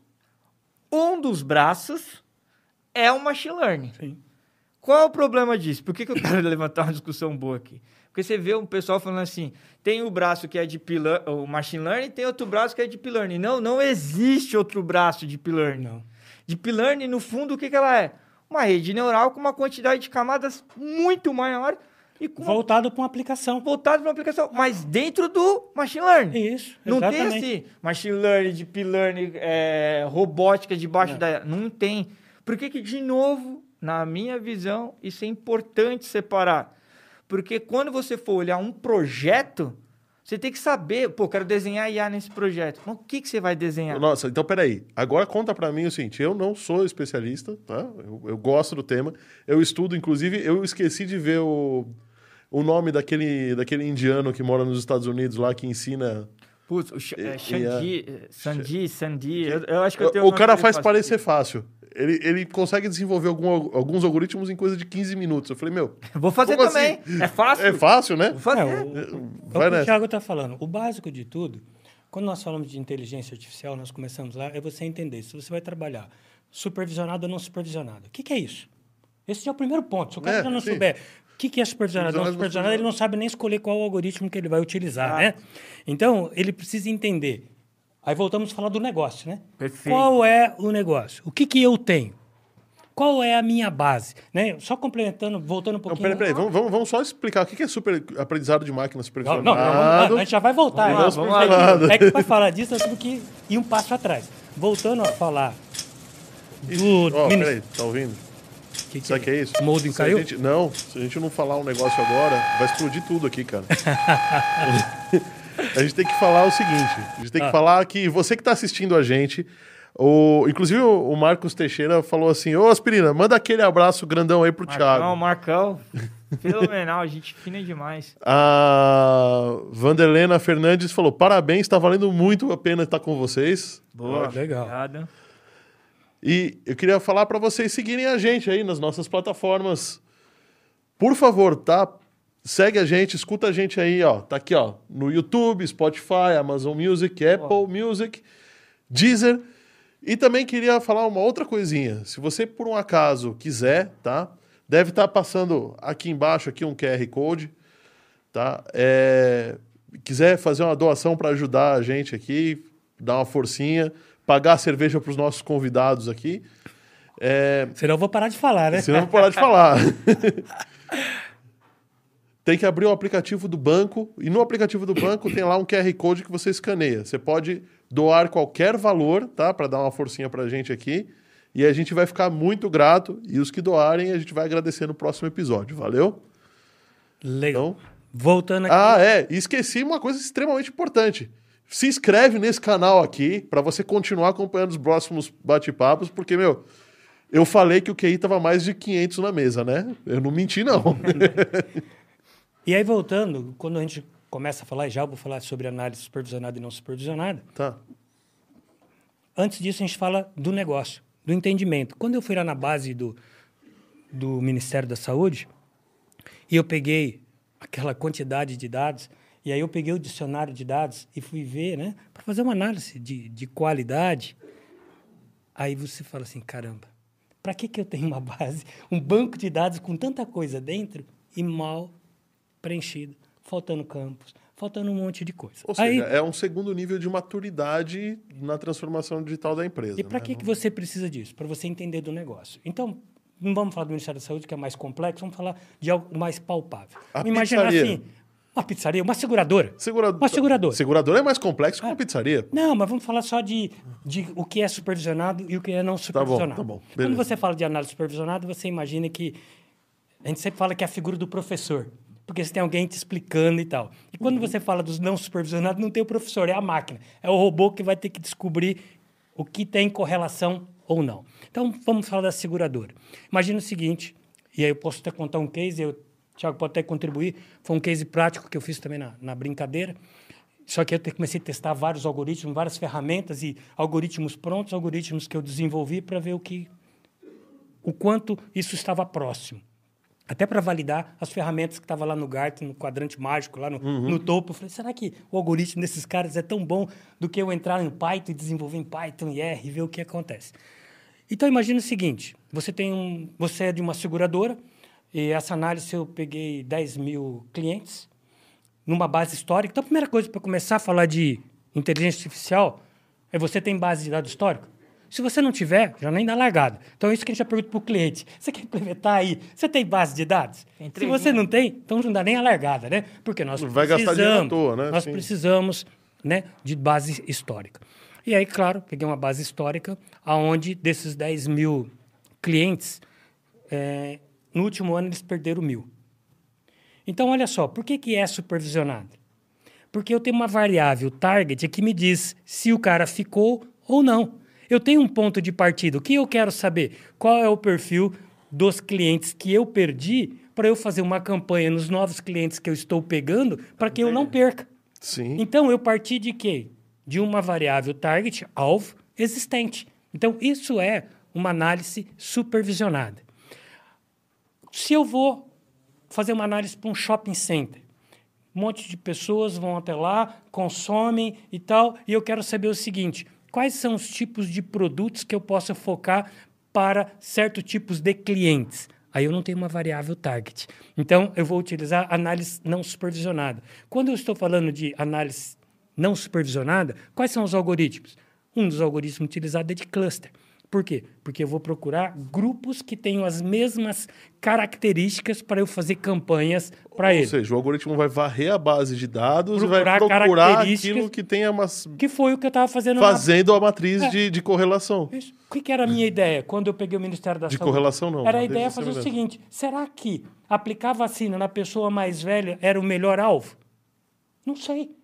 Qual era a minha busca? Descobrir cluster dentro daquela base que eu pudesse identificar idade, região, sexo, doença ou não doença e tal, e falar assim: ó, esse grupo, eu quero o grupo de maior risco, tem que tomar vacina primeiro. Puf, aí eu estou aplicando análise não supervisionada usando o um modelo, né, um algoritmo de cluster. Lá na seguradora, o que eu fiz? Quando eu utilizei, lá eu estou trabalhando com predição analítica. Eu posso utilizar algoritmo que a gente chama de naive Bayes, eu posso utilizar é, algoritmos de árvore de busca, eu posso usar algoritmos de floresta, eu posso usar. Que são pesquisas diferentes, né? Pesquisas diferentes utilizadas para análise supervisionada. Então, isso que o Thiago falou. Se você não sabe isso, cara, volta lá, pega volta. teu livrinho, senta na cadeira, vai estudar para chegar. Mas, e aí eu vou deixar depois para você complementar vamos lá, vamos lá, vamos lá. De, dessa, dessa Fica análise. à vontade, pode fechar. O que, que aconteceu, Thiago? Quando eu fiz a primeira análise, então, eu tinha 10 mil clientes, mil saíram. Você concorda que a minha base está muito desbalanceada? Eu tenho 9 mil que ficaram, eu tenho uma característica legal, e eu tenho mil que não. Então, quando a gente vai aplicar algoritmos, então, imagina você pega uma criança, você pega 10 imagens de girafa e uma de cachorro. O que, que a criança vai aprender, girafa ou cachorro? Girafa. Girafa, claro. Então, o aprendizado não ficou bom. É, esses são os cuidados que nós, de inteligência artificial, temos que tomar o cuidado para você não viciar o seu modelo para que ele pegue o, um outro bicho e fale assim, não, mas é uma girafa. Por quê? Porque ele aprendeu girafa. E aí, se tiver quatro patas... Quatro patas no pescoço? No pescoço já... Pô, é uma né? girafa. E aí... Ah, mas e o cachorro? Fiz? E o gato? Não, uma girafa com pescoço pequeno. Aí, o que, que aconteceu? Não tem pescoço. Eu peguei e apliquei todos os algoritmos, né? A gente utiliza uma relação que é 70-30, né? Uhum. Então, você pega 70% desse volume e cria como aprendizado, né? Uhum. E 30% você aplica como teste para validar o aprendizado do seu modelo. Quando eu fiz tudo isso, e aí, claro, você vai ver a, a, matriz de correlação e você vai olhar uma coisa chamada acuracidade, né? Sim. Qual foi a acuracidade que ele me deu? Em torno de 89% dependendo daquilo que eu estava fazendo, ótimo, né? Acima de 70 é perfeito. Sim, é Mas aí eu joguei na matriz de correlação e vi o seguinte, que eu tinha mais ou menos dentro desse volume que eu apliquei, uma relação assim de uns 28% estava dando falso positivo. Né? Porque quando você faz a matriz de correlação, você testa em cima do algoritmo aquilo que era real, que você tem que fazer uhum, isso na base sim. real, e aquilo que o algoritmo fez a predição. Quando você coloca lá, ele vai te mostrar se você acertou ou errou. Perfeito, em cima disso, com essa curacidade, pode ser aceitável. Mas eu não fiquei feliz com isso. O que, que eu fiz, Tiago? Peguei e falei o seguinte: você pode aplicar uma regra, você pode criar um algoritmo, ou você diminui o mais alto e traz ele para o mesmo nível do menor, ou você aumenta a tua base menor. Uhum. Eu peguei, criei um algoritmo e ele gerou. Eu tinha 9 mil para mil, certo? Sim. Então ele gerou 8, 8 mil, mil baseado mil, nas características baseado. do mil e subiu para 9 mil. E aí eu fiquei com as duas bases iguais e apliquei de novo os algoritmos para que eu pudesse criar então o meu modelo e testasse em cima dos 30%. E aí eu saí de uma condição de quase 30% para 12%. Já Ou seja, uma você previu com melhor. 88% de assertividade. Sim. Com isso, agora, em quantas pessoas eu vou trabalhar para que eu não perca? Bem menos Bem com menos. o meu algoritmo de assertividade. Né? Então, são essas coisas que a gente fala que você precisa ter experiência, você precisa entender do negócio. Se você não juntar essas três competências, você pode cometer erros e levar uma empresa, um tomador de decisão. É totalmente a pro cometer- caminho errado. né? E eu acho que o único complemento que eu queria fazer no, no seu discurso é assim, é o que eu tô vendo bastante também. Saiba que aquela base é verdade. Agora aqui, eu vou soltar um negócio aqui que eu tô aqui pensando se eu solto ou não solto ou se vai dar problema. Mas vamos lá. Eu tô vendo muita gente publicar, falar, cara, tô desenvolvendo um algoritmo para prever quem vai ter Covid ou quem não vai ter Covid. Muito cuidado com isso. Por quê? Porque as bases que estão sendo expostas, você não sabe como é que aqueles dados Sim. foi Foram coletados. coletados. Sim. Se você não sabe como é que ele foi coletado, obviamente o seu algoritmo vai funcionar. Você está com uma base de dados para fazer preditivo, que você não sabe como foi coletado, mas tem essa base de dados, o seu algoritmo vai funcionar e vai te dar um resultado. Agora, aquele resultado está certo para o negócio, que é o que você está comentando aqui? Não, não sei. Primeiro, não sei, porque eu não conheço o negócio. Segundo, como é que esse dado foi coletado? Quem é que coletou? Quem é que viu se aquela veracidade daquele dado estava correta? Se não validou isso, esquece. Então, o que a gente está então trocando em miúdos, ou seja, aprendizado de máquina ele vai aprender com base num, conjunto de dados daquilo que você ensina. Aquilo que Isso, você ensina. isso. Isso não tem nada a ver com dominação mundial, né? Não, não. Para com essas coisas. Skynet, para com essas coisas. Para com essas coisas. Para, com Para, com essas coisas. Vamos o assunto. a gente tem até uma É, pergunta aqui, eu vou. Eu vou nem tomamos cerveja aí. É, tá bebendo tomando cerveja? co- Colocou esse assunto. Brincadeira, hein? Ó lá, eh, por intermédio da IA, se chegará ao transhumanismo, o sonho dourado do Elon Musk, o Neuralink, ou isso é uma coisa para um futuro muito distante, Cara, teoria da conspiração? É, é- é assim, ó, tem um, tem um livro, e eu daqui a pouco vou olhar aqui, ele, ele bem, o nome dele, que eu gosto bastante. Eu li esse livro, acho que se não falha a minha memória, deve ter uns 4, 5 anos que eu li esse livro atrás. Na verdade, é um livro pequeno, é, e ele tem 88 páginas, 90 páginas. No final do dia, ele é um doutorado, na verdade, ele é uma tese de doutorado de um professor de, de ciência da computação com um professor de neurociência. Né? Porra. São os dois caras. Eles se juntaram justamente na tese para mostrar que a forma até então que a gente conhece, a gente não consegue fazer um algoritmo desse para fazer uma dominação do mundo, as máquinas vão dominar. Acho que a gente está muito longe disso. Eu nem sei se a gente está próximo, né? O quão próximo a gente está. Eu defendo que a gente está longe. E essa tese é uma das teses que eu li e que eu defendo da mesma dela. A gente tem alguns comportamentos, alguma parte no cérebro que é, dificulta que a gente tenha isso. Porque o que, que a, a IA que a gente está defendendo aqui, ela consegue fazer e ela consegue replicar. Quando você tem algo que você consegue quantificar. Tudo e qualquer coisa que você conseguir quantificar, o, seu Valdez está comentando aqui com a gente, o Valdez está comentando, falando de matemática, dos físicos, tudo que você conseguir quantificar de forma matemática, você consegue desenvolver o algoritmo. Só que tem coisas que a gente não consegue. E Nós não somos cérebros 100% E essa, é, né? isso, e essa, essa tese é muito legal. Cara, eu vou pegar o nome aqui para a gente colocar, porque ela fala exatamente isso. A gente tem algo no nosso cérebro, a gente tem algumas coisas que não podem ser quantificadas. Você não consegue colocar matemática em cima daquilo ali. Ele fala, o neurocientista ele coloca quais são, quais são, qual é a parte, qual é essa parte do cérebro, que dá, por que que não dá, e aí começa a se explicar. O que eu acho do Elon Musk, que ele defende muito bem com outras pessoas, e aí eu também concordo, nos Estados Unidos esse assunto já está forte, é a parte da ética. Porque você talvez você não fale o quanto isso as máquinas vão dominar. Então, quer dizer, a gente vai todo mundo morrer e as máquinas que vão ficar aqui, eu brinco até. eu Né? muito- É eu sou- verdade. Eu sou, E- extremamente nerd. E se ao- der pau nas máquinas? O que, que resolve? ao extremo. E eu adoro ó, revistinhas da Marvel, tudo. A gente não tá falando do Ultron aqui. Não tem o Tony Stark que desenvolveu uma máquina, porque tem gente que pensa assim. É, todo mundo fala que o Elon Musk é o Tony Stark da vida real. É, né? mas não vai desenvolver uma máquina que vai dominar, porque a gente Não. tem ainda é, é, esses, certas, esses certos pontos que causam ah, essa, essa diferença. E aí, só para fechar esse ponto, é qual é o ponto que eu acho que está certo? É a ética. Por que a ética? Porque, como o seu Vanderlei estava colocando aqui, dependendo do algoritmo que você fez, o que você faça, do produto que você está fazendo, você pode levar as pessoas a tomarem a decisão. Então, eu não acho Sim. que a máquina vai dominar, mas ela pode te influenciar Mas aí que forma... tá. Eu acho que nesse esquema da. Não, a gente até conversou sobre isso antes da, da Sim. entrevista, né? Da entrevista, do, do podcast. Que ahn, as máquinas já influenciam. Ok, com base num comportamento induzido. Isso. Mas, é, Eu, eu que quero, eu que sou dono de uma rede social, eu desenvolvi um algoritmo que polariza as pessoas.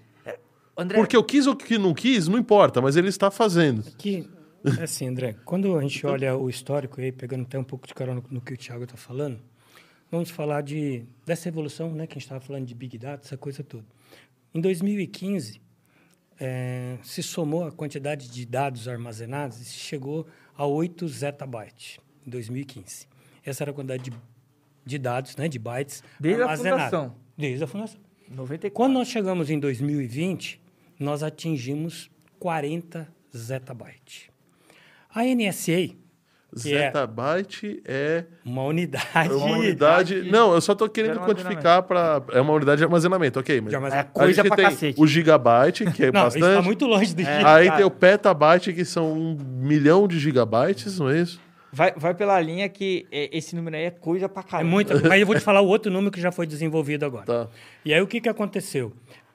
Eles, em 2020, a NSA, né, que é o sistema de investigação americano, né, anunciou que eles tinham mapeado, né, um otabyte. Otabyte. É... O que, que é otabyte? É um- um o- com 10 a ze- unidade acima do zettabyte. Tá. E o quanto tinha de armazenamento? Os 500 últimos anos da humanidade. Então, aí pegando carona nisso que o Thiago acabou de falar, imagine se isso for verdade, né? Foi isso que eles alegaram.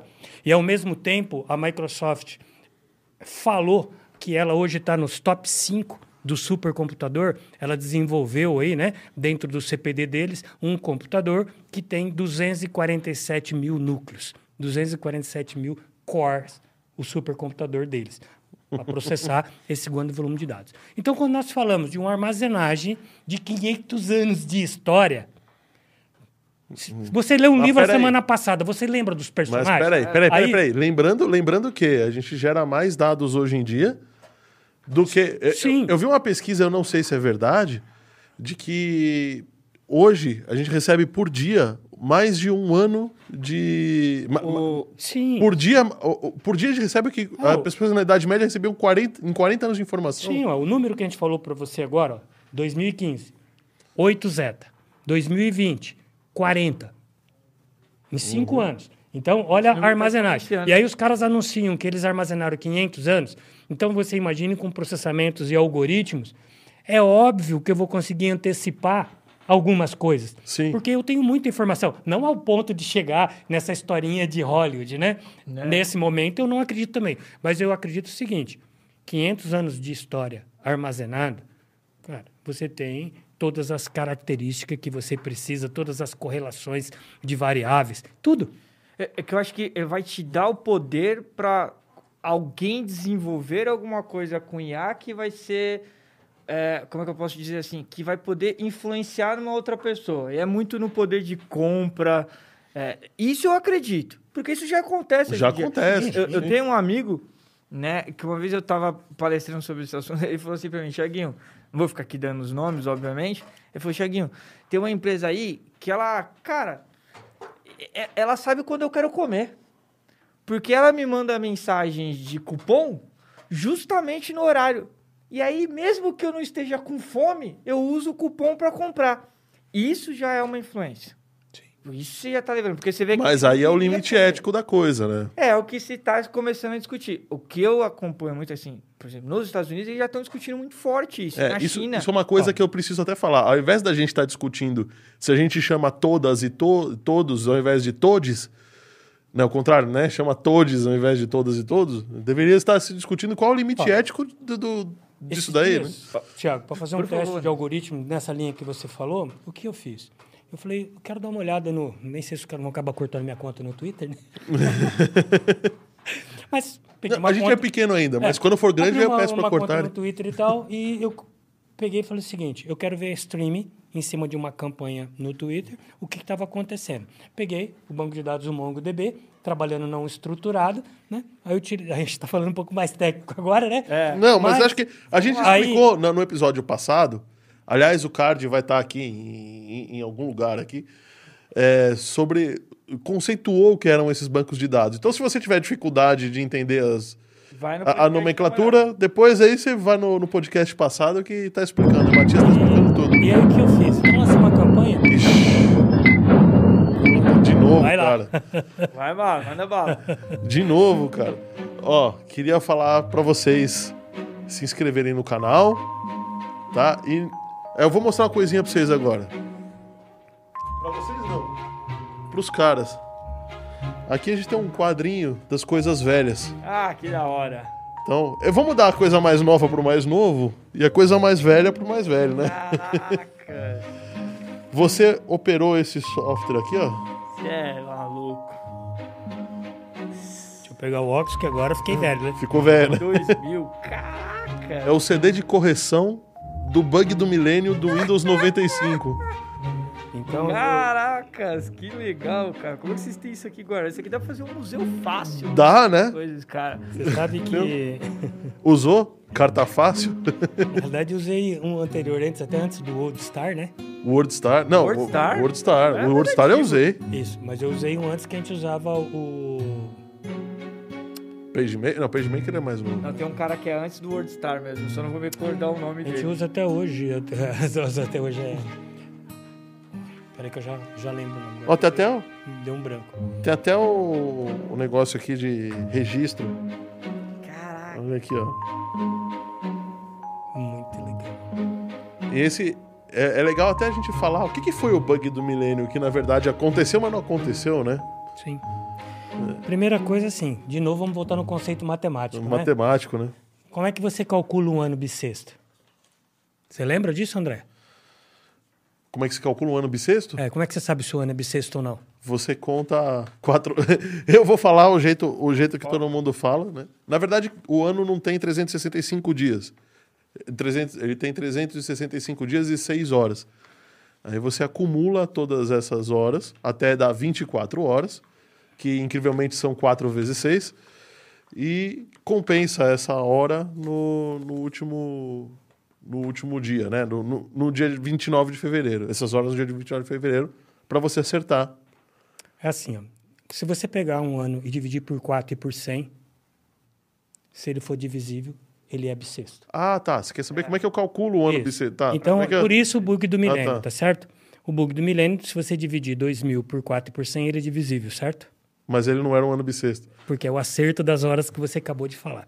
Então, esse era o primeiro problema, porque você teria 29 dias e, na realidade, é, ele estaria dando né, 28, por causa do acerto de horas. Então, nessa época, o, que, que aconteceu? Eu era especialista em sistemas operacionais e fui the best da IBM para alterar o sistema operacional da Caixa Econômica Federal, porque ia travar. E aí, em 1996, eu e um amigo que hoje mora em Chicago, nós alteramos o sistema operacional em linguagem de máquina para permitir que não desse esse caos do bug do milênio, porque é, achava-se né, que nessa é- divisão você poderia perder a data e aí você tem um, um E aí você um ia voltar para travamento, né? 1900, né? Então a gente acabou alterando tudo. E aí entra aquela coisa de novo do negócio. Por quê? Naquela época a Caixa Econômica devia ter umas 3 mil e poucas agências. Como é que você faz a troca de todos os caixas eletrônicos em 3.500 agências no final de semana? Você não É, faz. e, e só, e, e só deram o start disso, acho que no, no começo de 99, né? Fazia E- um ano, né? Que, que alguém E- percebeu. E aí nós alteramos todo o sistema operacional e aí fomos fazendo uma troca é, por cascata, né? Uhum. Porque a gente começou a alterar isso em 1996. Né? Então, Foi 96 que se descobriu essa... 96, 96. A gente, e aí eu fui ser The Best, eles me acharam, eu estava na Marinha e me acharam lá porque eu era expert em desenvolver sistemas operacionais em linguagem de máquina. Então, e precisava... E tanto que eu cheguei lá na caixa e falei para os caras, cadê a documentação? O cara pegou e me deu uma memória EPROM e falou, ó, tá aí, né? E aí eu tive que pegar e debugar, né, memória EPROM, gerar toda a lista dela em Assembler, né? E aí entender. Nossa. Imagine Assembler na veia. na veia e imagine o cara fazendo passagem de parâmetros e Assembler não tem ponteiros igual uma linguagem Não, não C, tem. Java e assim por Troca de diante. registros. Troca- É, É. empilhando e desempilhando, fazendo um e push desempilha. pop, né? Push, Push pop, pop 24 push horas. pop. E aí foi um trabalho assim bastante Você é casado? Só pra saber, assim. Nessa época eu tinha era recém-casado, eu fazia pela IBM em média 280, 300 horas de consultoria por mês e dava aula na universidade ainda, né? E aí o pessoal falava, É, "Cara, por isso, por isso que ele esposa?" continua Eu falei, casado, entendeu? Falava encontrar de madrugada, né? E, mas teve uma recompensa. Quando eu terminei esse projeto todo, eu tinha ganhado uma grana bastante interessante na época. E meu casamento, claro, estava em crise.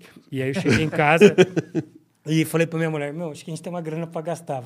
Vamos gastar? Ela falou, vamos embora. Aí ficamos 50 dias na Europa gastando a grana toda. Ah, Aí resolveu a Aí crise do viajamos. casamento, né? e aí voltamos para o Brasil e tínhamos começar de novo a nossa vida. Mas foi bastante interessante.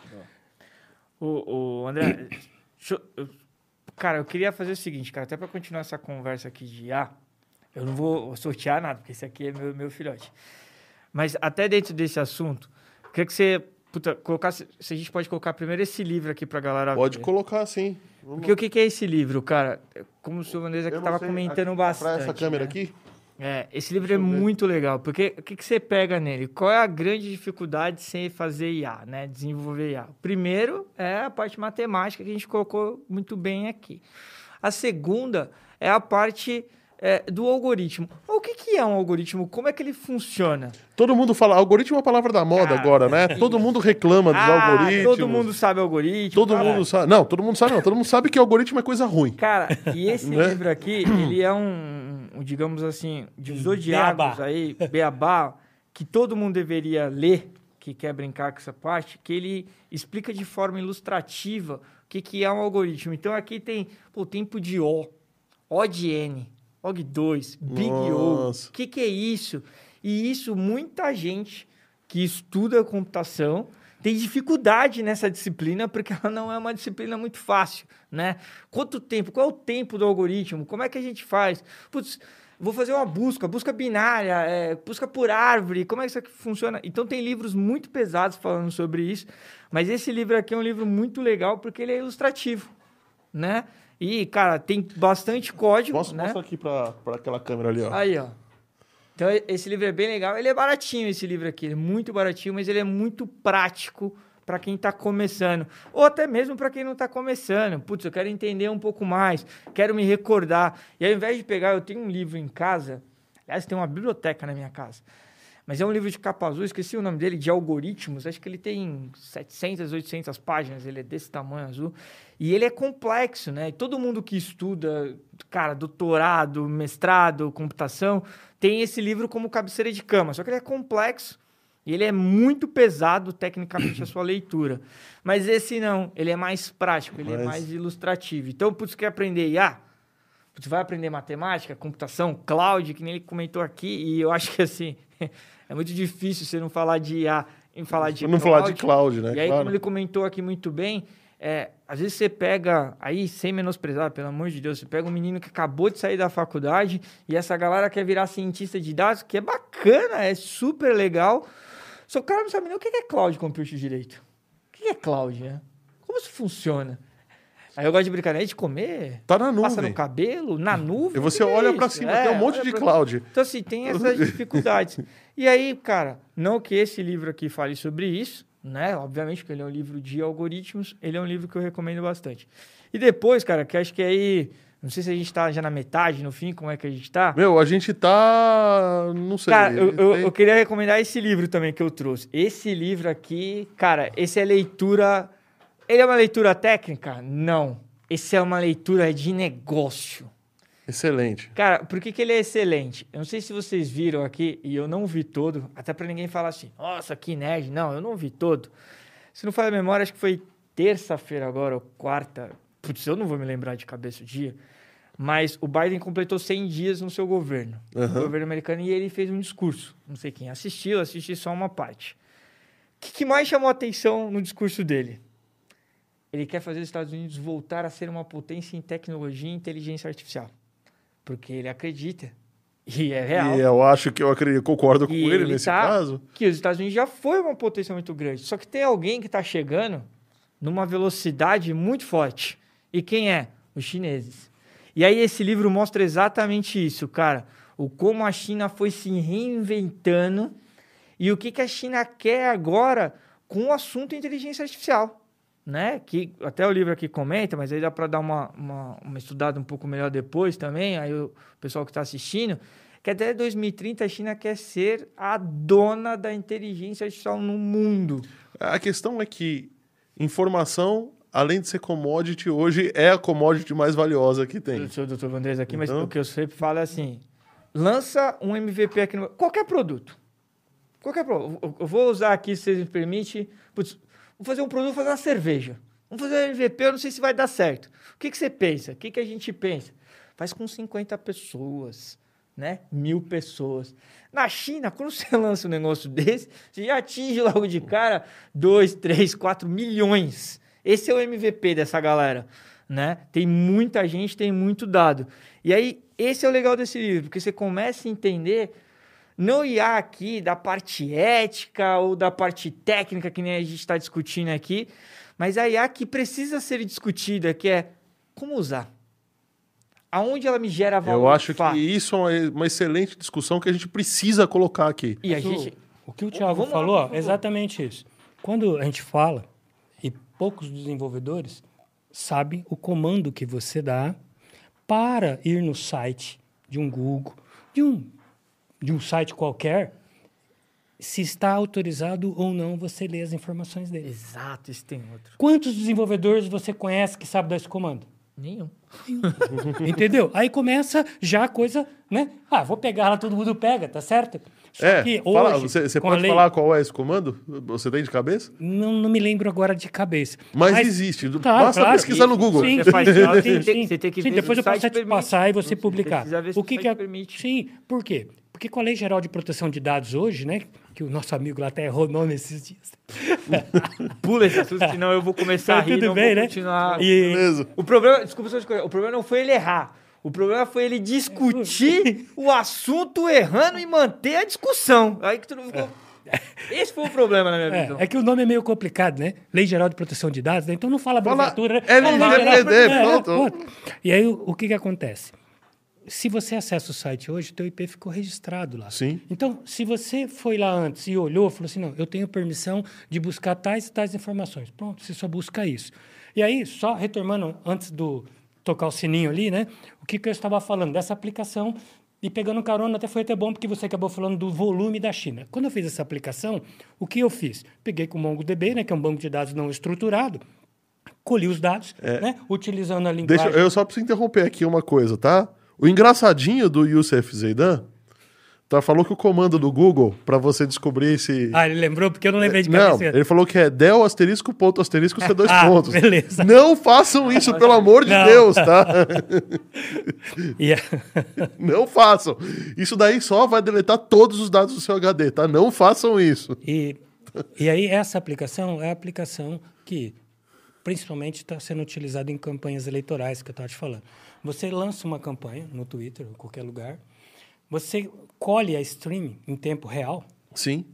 e aí o que, que acontece? Eu peguei e fiz um algoritmo em linguagem R, trabalhando com o banco de dados DB, e já testava com inteligência artificial qual era o resultado da campanha que eu estava fazendo, se aquilo me atendia ou não. E aí, rapidamente, eu posso mudar aquilo que eu estou pondo no ar naquele exato momento, que é o que o pessoal faz, em termos de campanha de produto, em termos de campanha eleitoral e assim por diante. Então você fica monitorando em tempo real uma stream. Isso aí só é possível por quê? Porque hoje você tem os bancos de dados não estruturados, porque você tem esse processamento poderoso e aí você consegue perceber em tempo real se aquela campanha é boa ou não, se eu tiro do ar, se eu não tiro, para que lado que eu vou.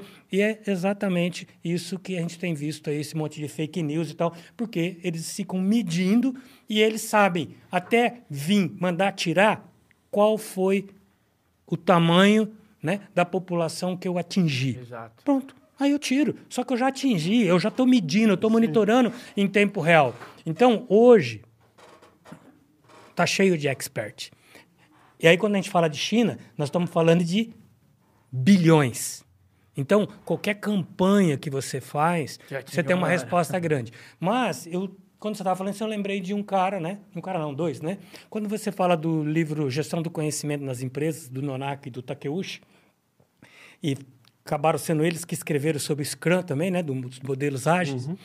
O que, que foi interessante? Porque eles foram fazer mestrado e doutorado nos Estados Unidos. Mas, dentro da gestão do conhecimento, eles começam a relatar os fatos que transformaram o Japão, a China, em potências num mercado ocidental. Totalmente diferente do mercado deles. Então, se você quer vender para aquele mercado, o que, que você tem que aprender? O que aquele mercado gosta. Então, as próprias empresas que queriam trabalhar no mercado ocidental fizeram o quê? Pegaram seus funcionários e falaram assim, você já morou nos Estados Unidos? Você já morou na França? Você já morou nos Estados Pô, deixa eu ver quem fez, quem morou. Aí chamaram os caras e falaram assim, o que, que você entendeu? Que tipo de carro que o cara gosta? Que, que tipo de roupa que ele gosta? Ah, não sei. Então tá bom. Agora eu vou mandar vocês de volta para lá e vocês Pra vão vocês ficar verem um isso, ano né? observando. E foi isso que esses caras fizeram. Exato. De bobo, eles não têm nada, né? Não. Então, eles conseguem antecipar a sua vontade. Eu vou te falar uma outra equação, que essa eu falo sempre, e meus alunos até falam que é minha, mas não é minha, não. Essa é uma equação do Demi, o pai da qualidade, né? No Demi. Do Demi, o pai da qualidade. O cara que foi para o Japão depois da guerra e ajudou Estuda reestruturar, né? na faculdade. E qual é essa equação, né? E a equação é a seguinte, né? É, S é igual a R menos E. O que, que é S é igual a R menos E? Essa equação é a nossa vida, desde a hora que nós acordamos até a hora que nós vamos dormir, todos os dias da semana. S vem de satisfação, R vem de resultado e E vem de expectativa. Todo dia, quando você acorda, se a tua expectativa é muito alta, você não vai querer, você não vai conseguir receber aquilo que você espera.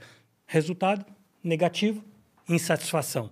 Se a sua expectativa foi menor do que o resultado, positivo. Positivo. Então, você está satisfeito.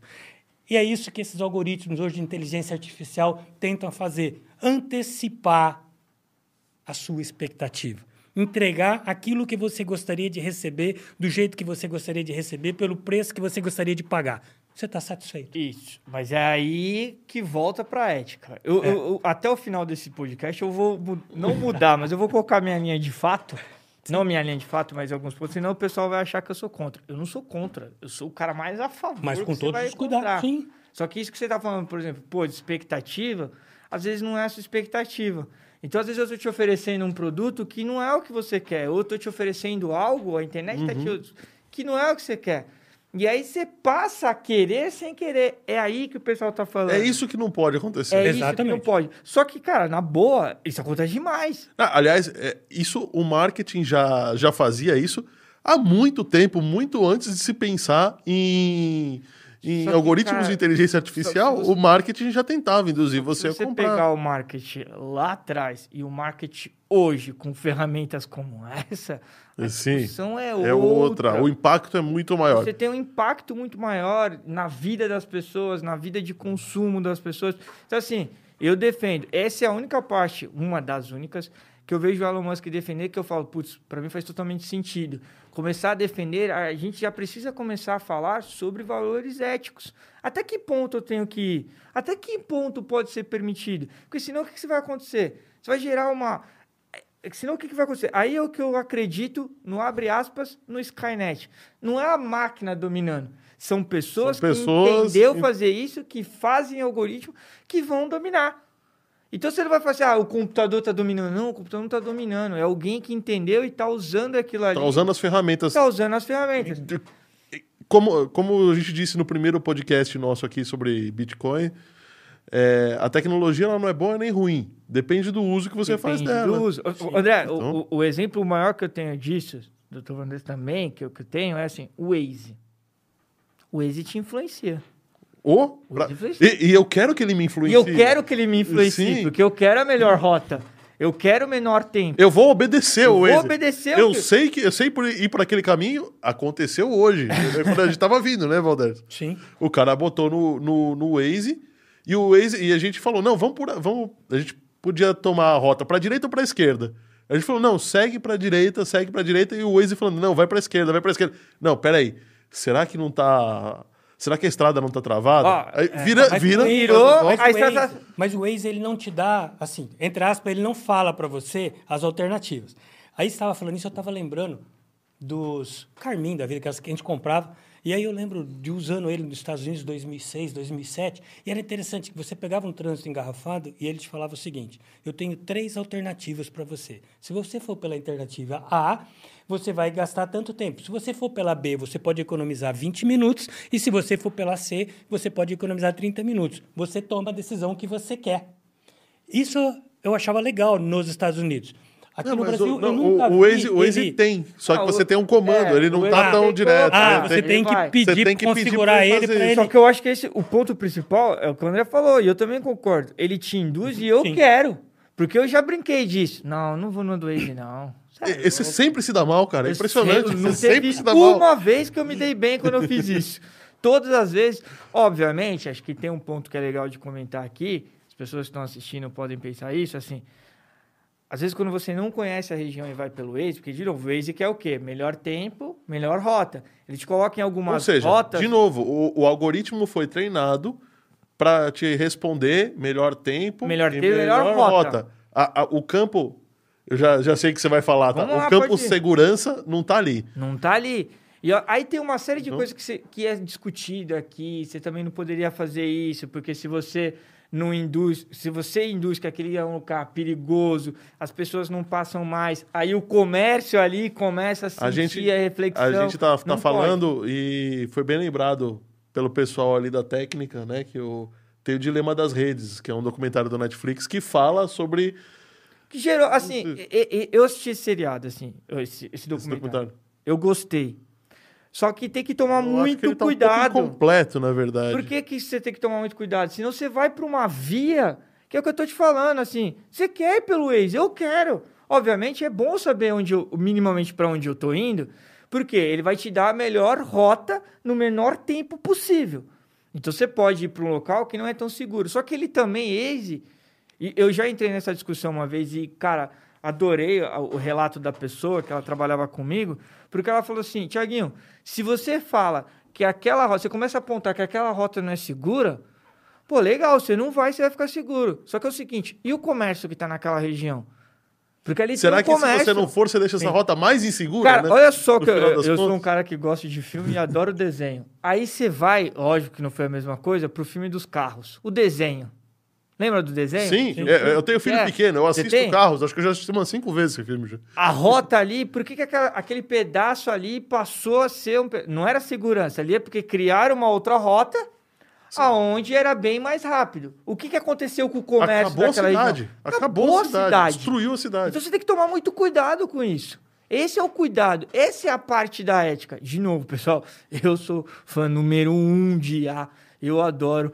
Daqui a pouco a gente começa a falar aqui, tem 500 milhões de cases, aplicações práticas, o mundo te fornece isso hoje, porque assim, quando a gente falou de dados aqui com o Dr. Vandrés, joga depois na internet, tem um estudo que eu amo, que é o Minuto, Inter... Minuto Internet. Já viu o Minuto Internet? Não, esse eu não vi, cara. Ele é feito mais ou menos, se não for a minha grande memória, desde 2010. Eu não lembro muito bem. Mas todo ano o pessoal faz um estudo de.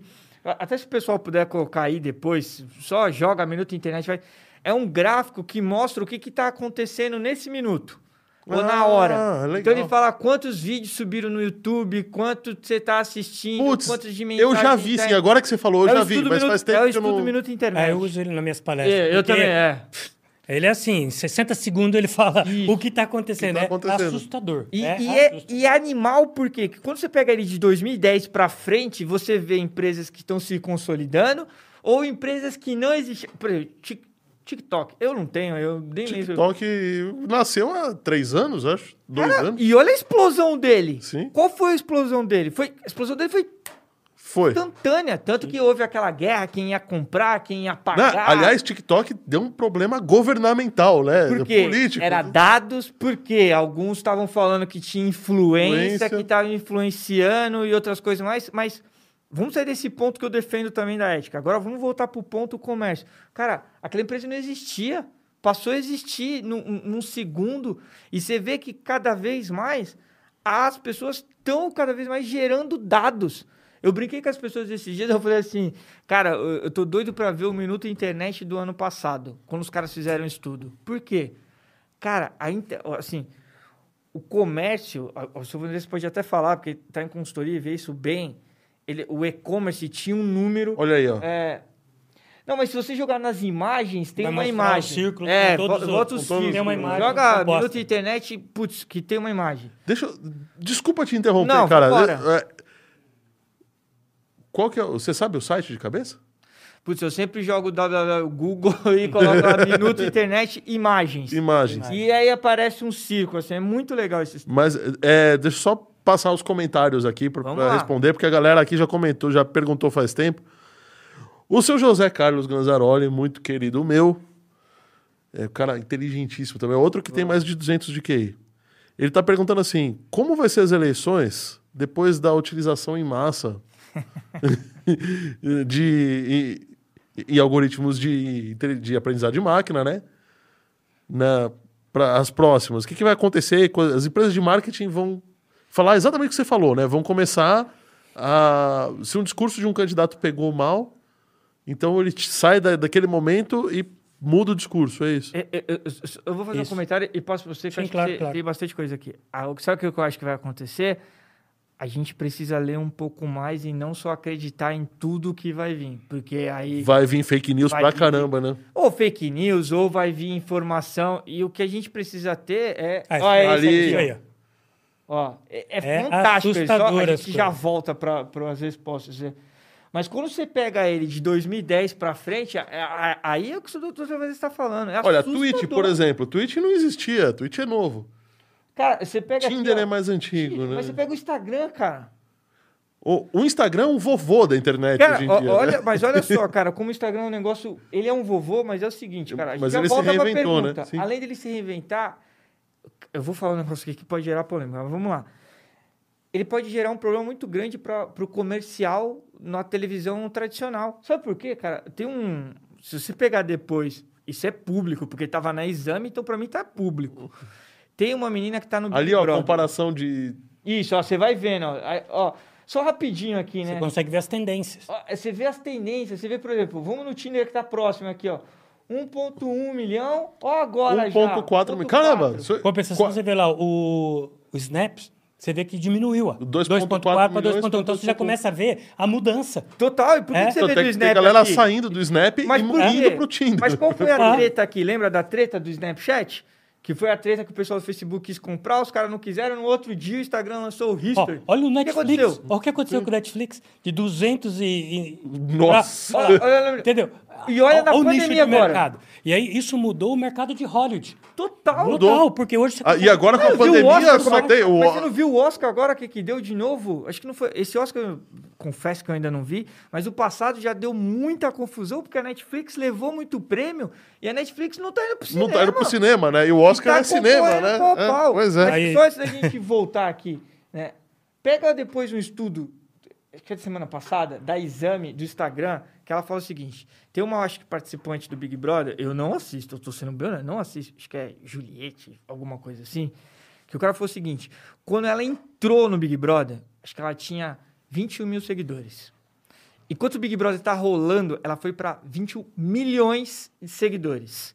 Bom, só ela pode sair do Big Brother que ela já tá com a vida feita. E esse é o dessa. estudo. O estudo diz que se ela continuar com propaganda, e aí eles fazem um cálculo, cara, dá mais ou menos um milhão e meio por mês que ela vai ganhar só com Instagram. Instagram e YouTube.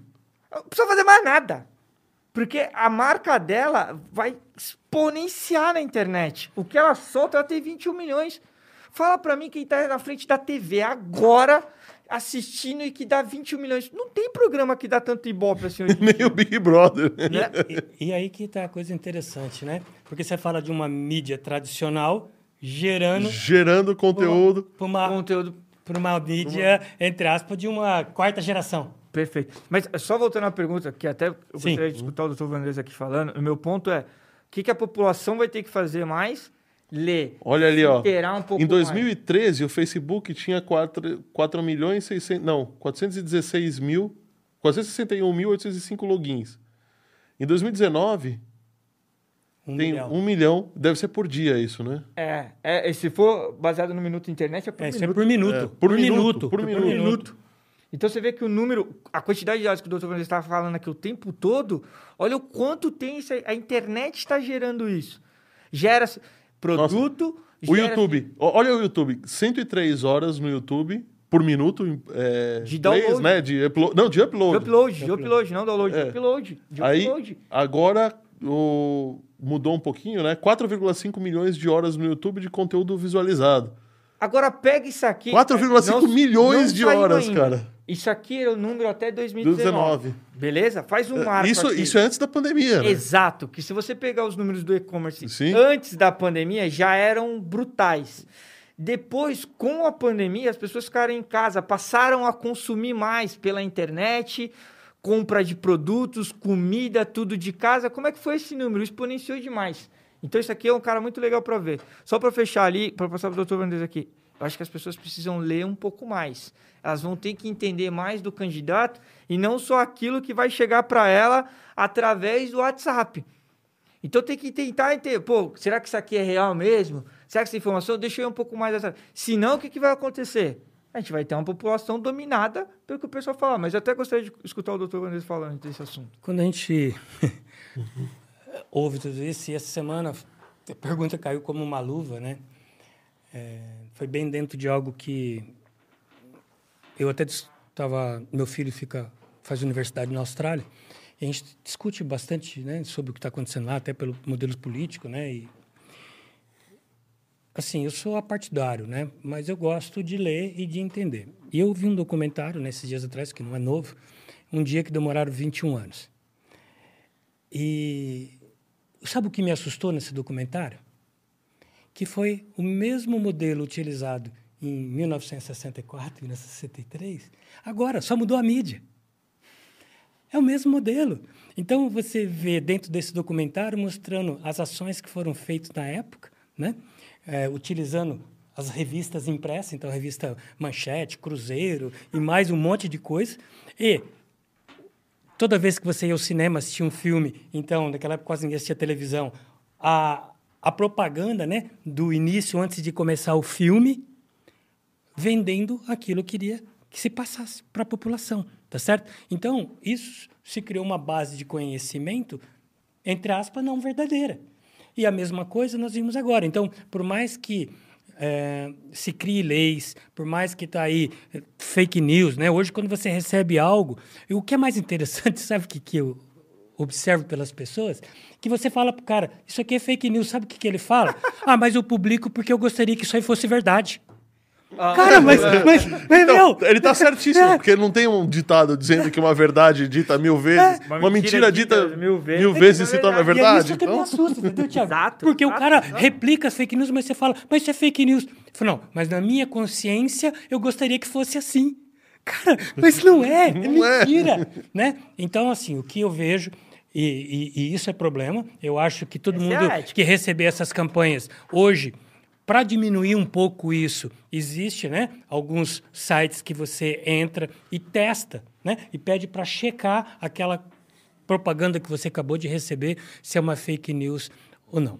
Eu tenho ficado um pouco à parte O- de tudo isso para não criar problema- inimizade, mas tem coisa que às vezes eu não aguento, tá certo? E eu falo para a pessoa, gente, antes de você publicar isso, faz o seguinte, vai lá no Ministério Não, da mas Saúde é- e acessa isso. Dá uma Ó, acessada vai lá no o que é. onde o problema é que as ferramentas de checagem de fake news também são, ten- algumas também são tendenciosas. E aí é que tá o problema. Eu, eu acho que, André, aí... Acho que Aí, mas aí é outra ponto. coisa. É, é que eu acho que assim, verifica a fonte. É? Verifica o que você tá vendo. Não aceita tudo que chega no seu WhatsApp para que você saia lendo, porque aquilo pode ter sido assim, contado, às vezes não é mentira.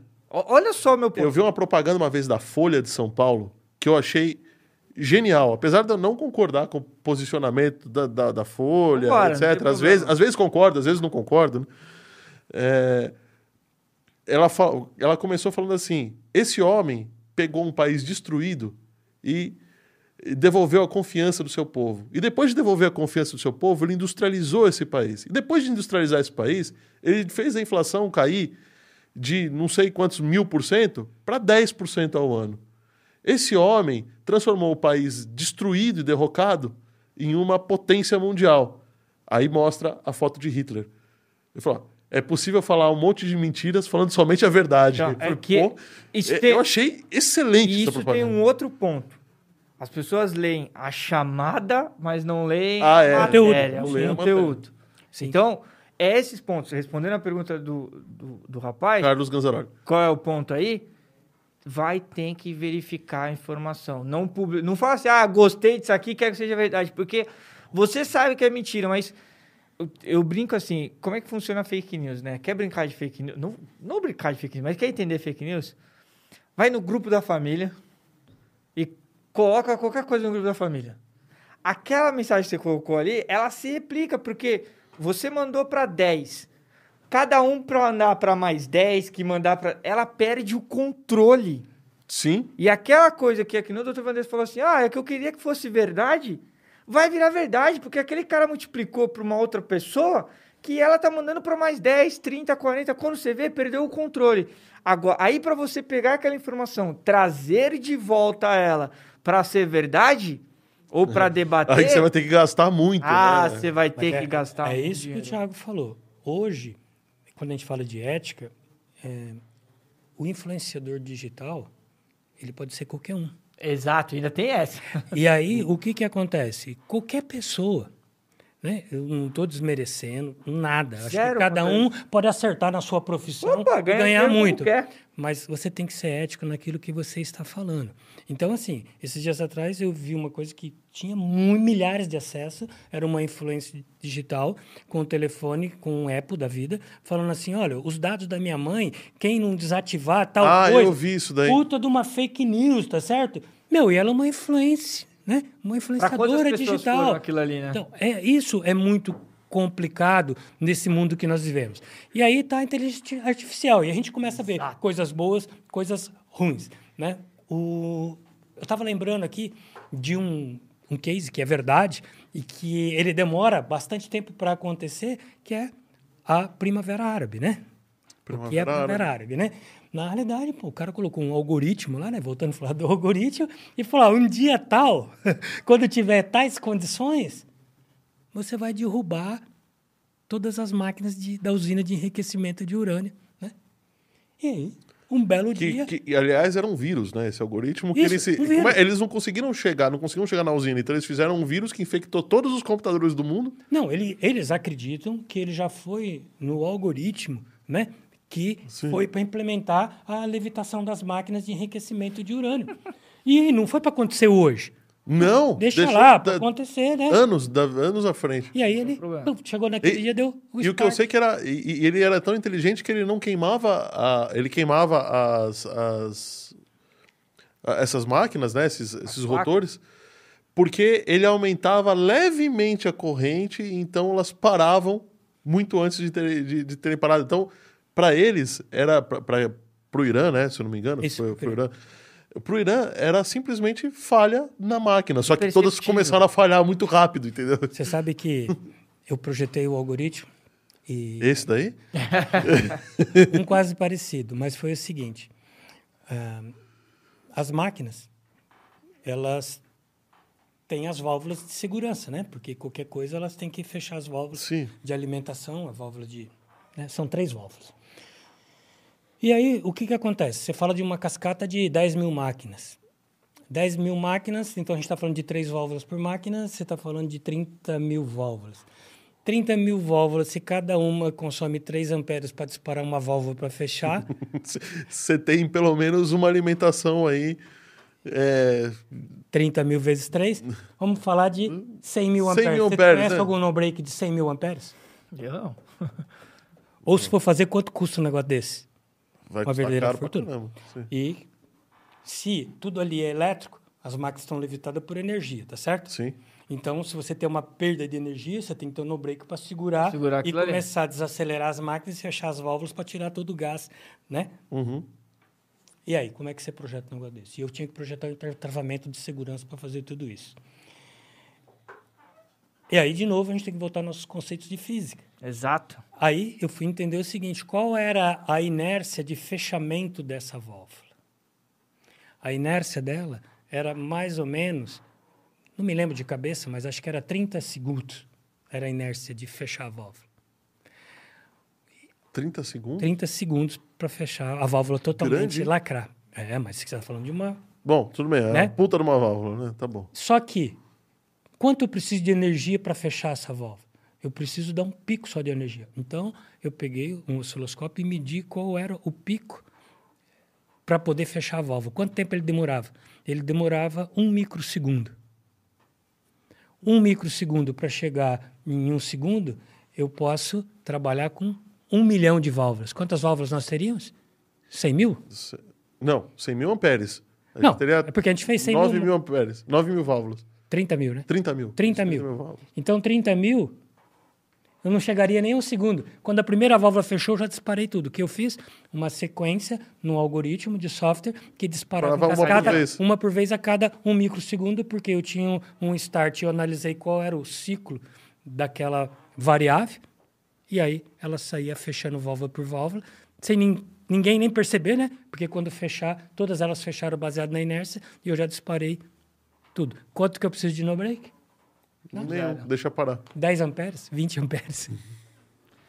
É o ponto. Mas você precisa entender de quê? Conceitos de física, aprender tudo. Porque quando a gente fez o cálculo a primeira vez, meu, esquece. Como é que nós vamos fazer um, um no break desse tamanho? Impossível, né? E aí você tem que usar todos esses conceitos. Então, fica um grande conselho para garotada, né? Não dá para Não dá Ah, eu sair usando. sair falando que você já é o cara.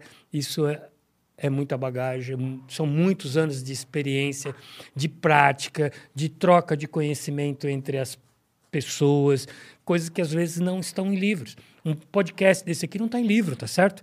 O que, nós já, o que nós já contribuímos aqui em termos de conhecimento e não está registrado. É uma coletânea de conhecimentos. E é isso que eu discuto sempre com os meus alunos de pós. A gente sempre fala sobre isso, de você participar dessas discussões, de você assistir os podcasts, de você Pra ganhar conhecimento, né? participar, ganhar conhecimento. É isso que vai fazer a diferença. Porque inteligência artificial, como nós estávamos falando, é um conjunto de várias coisas. Então, você consegue construir, né? E aí, se a gente for falar, a gente estava falando de data warehouse, né? Estava falando de processamento paralelo. E a gente nem falou de data lake, né? E aí eu tô Não, e a gente falar precisa pessoas falar, a gente precisa falar lake, disso né? e a gente tá chegando já quase duas horas de programa, cara. Não, Você e- acredita? E, e- e aí, eu não sei como é que tá, mas Pra mim voou. de- deixa eu até colocar um ponto aqui, né? Que acho que o Deus vezes colocou bem agora de final, né? Se você participou aqui, vão assistir o vídeo, pô, você pode se perguntar, pô, mas IA? IA é muito bom. Lógico que tem essa parte ética que a gente precisa controlar. Eu acho que a gente precisa controlar, senão isso vai sair dentro do vai sair do controle, mas a gente precisa usar. E o ponto é, até eu tinha separado aqui, a gente tem uma saiu uma matéria, putz, eu não sei se foi na Folha, mas depois eu posso pegar aqui, que a profissão de ciência de dados vai ser muito demandada esse e o próximo ano no Brasil. Por que, que isso aqui vai ser tão demandado? Porque a, transforma a, a pandemia, como o pessoal brinca no meme e é real, acelerou a transformação digital das empresas. Sim, pra caramba. Pra caramba, tinha empresa que pensava em ir para transformação digital daqui a 3, 4 anos, teve que ir antes, senão ia fechar as portas. Sim. E aí, a, a, a quantidade de pessoas necessárias para mão de obra que trabalhem com ciência de dados, trabalhem como engenheiros, com pessoal de O tecnologia, que eu tô vendo aumentou de... muito. O que eu tô vendo de, de vaga de BI, Tô impressionado. Porque é o que o doutor Menezes está falando aqui o tempo todo. Você precisa saber quem é seu cliente, saber como é que você está vendendo. Você não Sim. quer agora mais ter um estoque. é, a empresa não quer ter mais aquele estoque gigante, porque estoque É você- custo. é custo, é custo, É custo parado. e, é cu- e é custo depreciado, E né? Você sabe que você deu um gancho para nós aqui, para mim, para o Thiago, agora, quando você falou de BI, né? A gente fala que BI é olhar no retrovisor, né? E aí é você olhar para frente, né? Porque nós estamos falando de passado e de futuro, futuro. né? E aí o, o que é interessante? Eu vou falar do passado e você falar do futuro, né? À vontade. Então, o- Quando nós falamos de BI, o que nós estamos falando? O que aconteceu e por que aconteceu. Certo. Né? Então eu falei de passado. Quando eu vou lá no BI e pego a minha base e olho, o que, que eu estou olhando? O que aconteceu e por que aconteceu. E aí eu passo para o meu amigo aqui falar do futuro. E o futuro é, cara, será que vai acontecer? Como vai acontecer? Dá para a gente ver o que, que vai acontecer? Como é que a gente pode já se precaver com algo que a gente está vendo que vai acontecer? Acho que, de novo, a, e a gente tem dados para isso. A ideia de trazer o Minuto de Segurança foi exatamente o que o doutor Matheus colocou aqui. Você entende o que, que já aconteceu, Já aconteceu. o que e- está acontecendo, e agora você consegue olhar para o que vai acontecer. Bom, mas eu, eu tenho, eu tenho um- um- uma, uma experiência mental muito simples para você fazer isso. Quando você era criança, você caiu no chão. Doeu? Muito. Então, se de repente você chegar ali fora e pular do primeiro andar pro térreo, vai doer? Vai. Mas por que, que você sabe que dói? Porque você tem experiência. Porque você tem experiência lá no Ah, passado. é necessário. E aí que entra o aprendizado de máquina. Sim. Porque isso que o Thiago acabou de falar não é mais a minha decisão. É a decisão do dado. É o algoritmo que está ali, que você Que analisou utilizou e aprendeu baseado naquilo que aconteceu e por que aconteceu e subsidiou ele para uma tomada de decisão futura. Então, o que, que acontece? Se, naquele exemplo da seguradora, eu fui lá e identifiquei que eu poderia perder mil clientes, quantas pessoas no call center eu preciso ter para ligar para mil clientes? Bastante. Bastante. Mas eu poderia fazer uma rotina utilizando os bots da vida, tá certo? Baseado naquele entendimento que eu tive Do perfil do, do, meu perfil consumidor. e fazer toda essa prévia para a chamada em cima do cliente que eu poderia perder. Que aí é, eu posso prever e posso tomar Perfeito. uma ação que vai minimizar aquele impacto que eu previ. E é- esse é o mundo da, daí. Mas, de novo, aquilo que o Tiago reforçou em todas as palavras que ele falou aqui hoje. A grande preocupação nossa, e isso a gente bate nos nossos alunos todo dia, é ética. Cara, seja ético, né? É, não faça para o outro aquilo que você não gostaria que fizesse para você. Se você fizer isso, cara, você não precisa ter religião nenhuma. Você já cumpriu com a tua parte na sociedade, né? Você já está agregando valor. E é isso que a gente tem passado todo momento para os nossos alunos. É, você pode, para quem é da área técnica, construir tudo isso com software livre, como o Thiago falou. Fui lá, instalei um livre, é verdade. Hadoop na minha máquina e aí E fui usando. criando todo esse ambiente. Você coloca um, né? Instala lá o Python e aí você tem as bibliotecas, você tem o NumPy, você tem o Plotlib, você... você tem. Cara, você vai pegando tudo. Você fala assim, ó, aqui eu vou trabalhar a parte do cientista de dados, que é dar qualidade aos dados. Bom, Sim. vai lá e pega o NumPy. Né? Aqui eu quero utilizar os algoritmos matemáticos. Aí eu pego o MATLib. Matlib, o Scikit-Learn. É. Match, Então- MATLib ou MATLAB? Lib, é porque é biblioteca. Ah, é tá. porque o Não, MATLab é, o o, MATLAB é o software. programação, só- E esse é pago. Isso, Esse é que é pago. igual o SAS e tal, né? Isso. Esse Não. é pago só na universidade que a gente utiliza. No mercado de trabalho. mercado não, né? utiliza. Muito difícil. E- então, aí você vai vendo, quando você pega o Matplotlib, cara, você faz gráfico em 3D, Sim. né? E pra que você faz gráfico em 3D? Só porque é bonito, tá certo? Porque para nós que somos cientistas de dados, você fala, cara, isso aqui é só para mostrar para o cliente que é bonito, mas é difícil de interpretar. É muito difícil de interpretar gráfico em 3D, né? Então, a gente vê que você pode fazer tudo isso. Mas, de novo, um passo atrás. Para que, que você quer fazer isso? O que você está buscando? O que você vai agregar de valor? Se você não desenhar essa primeira caixinha, Foi pro saco. Eu, eu, doutor Vander, se você me permite, eu vou pegar mais um gancho aqui. Claro, nessa é- aqui é. Mais um gancho. Não, beleza. Aqui é um bate-papo, para cara. falar aqui de IA de novo. E aí, assim, primeiro para continuar defendendo o seguinte, tem muita vaga. tem. Ah, Tem muita vaga. Só- ah, O que a gente só está defendendo aqui é tem que estudar, mas tem muita vaga. E Mas assim, tem que estudar é, é, como proporcionalmente à quantidade de vagas. Quantidade de vagas, você vai ter que estudar bastante, mas tem muita vaga para trabalhar com ciência de dados, tem muita vaga para trabalhar com engenharia de dados, teve acho que umas quatro semanas atrás, né? Até o próprio Matias esteve aqui, conversou comigo sobre isso também. Cara, a gente está procurando profissionais e não acha no mercado. Preste atenção que absurdo. eh, Enquanto assim. Enquanto você tem taxas de dias. desemprego Enquanto a gigantescas, taxa né? de desemprego está gigantesca no país, cara, você tem uma área com uma crescente muito grande mundial, né? Tá aqui o doutor Vandes que trabalha numa empresa global e não tem profissional. Não tem. A gente está muito próximo de zero. Entendeu? A defasagem. a- eu não tenho os números de cabeça aqui, mas o último número que eu tinha é que pode ser que o final deste ano a gente já vira em torno de 70 a 100 mil vagas em abertas que não se preenche.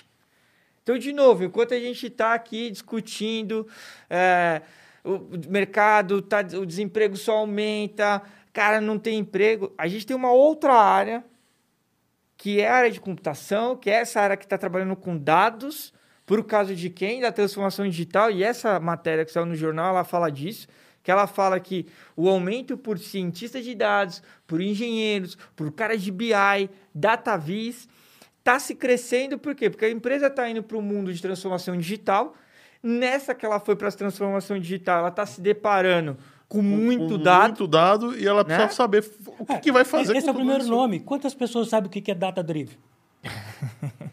o Thiago acabou de explicar sobre isso. Sim. Que é essa transformação digital e essa empresas. transformação É, digital. a minha empresa é uma data driven, né?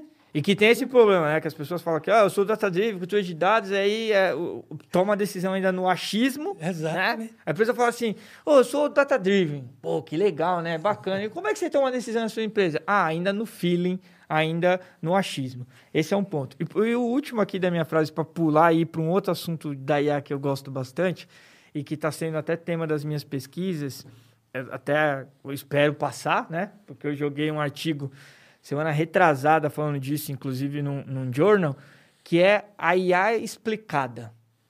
Porque o que acontece? A gente já está chegando no movimento do mercado que a gente saiu daquele ponto que as pessoas não sabiam o que, que era.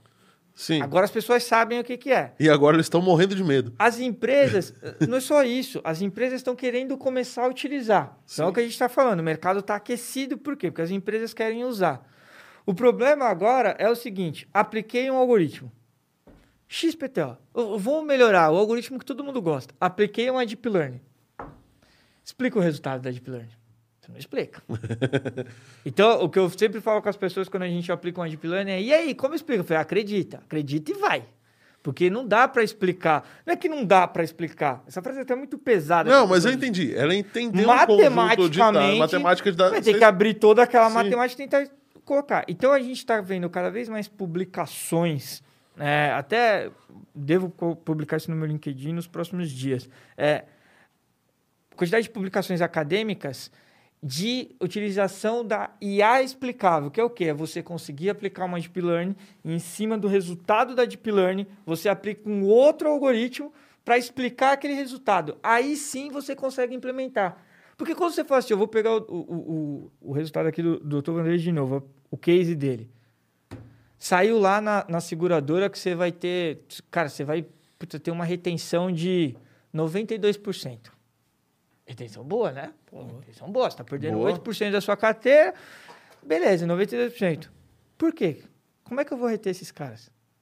Não o porquê, né? Mas como é que você chegou nesse Como é racional nesse dado de 92%? Então, cara, eu apliquei um algoritmo aqui, que é o que acontece. Aí eu tô falando do cenário perfeito. Pô, você tinha dados pra caracas.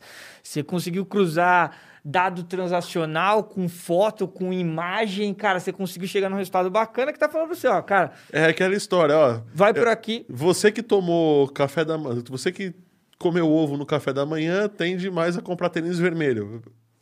Cara, por quê? Por quê? Por quê? Então, assim, putz, legal. Agora entrega esse resultado, que é isso que você tem que fazer, o cientista de dados tem que fazer, a área de TI. Pega o resultado, vai com o cara do comercial, senta com ele e fala assim: aí, amigão, dá 92. Ele não é um técnico lá do outro lado.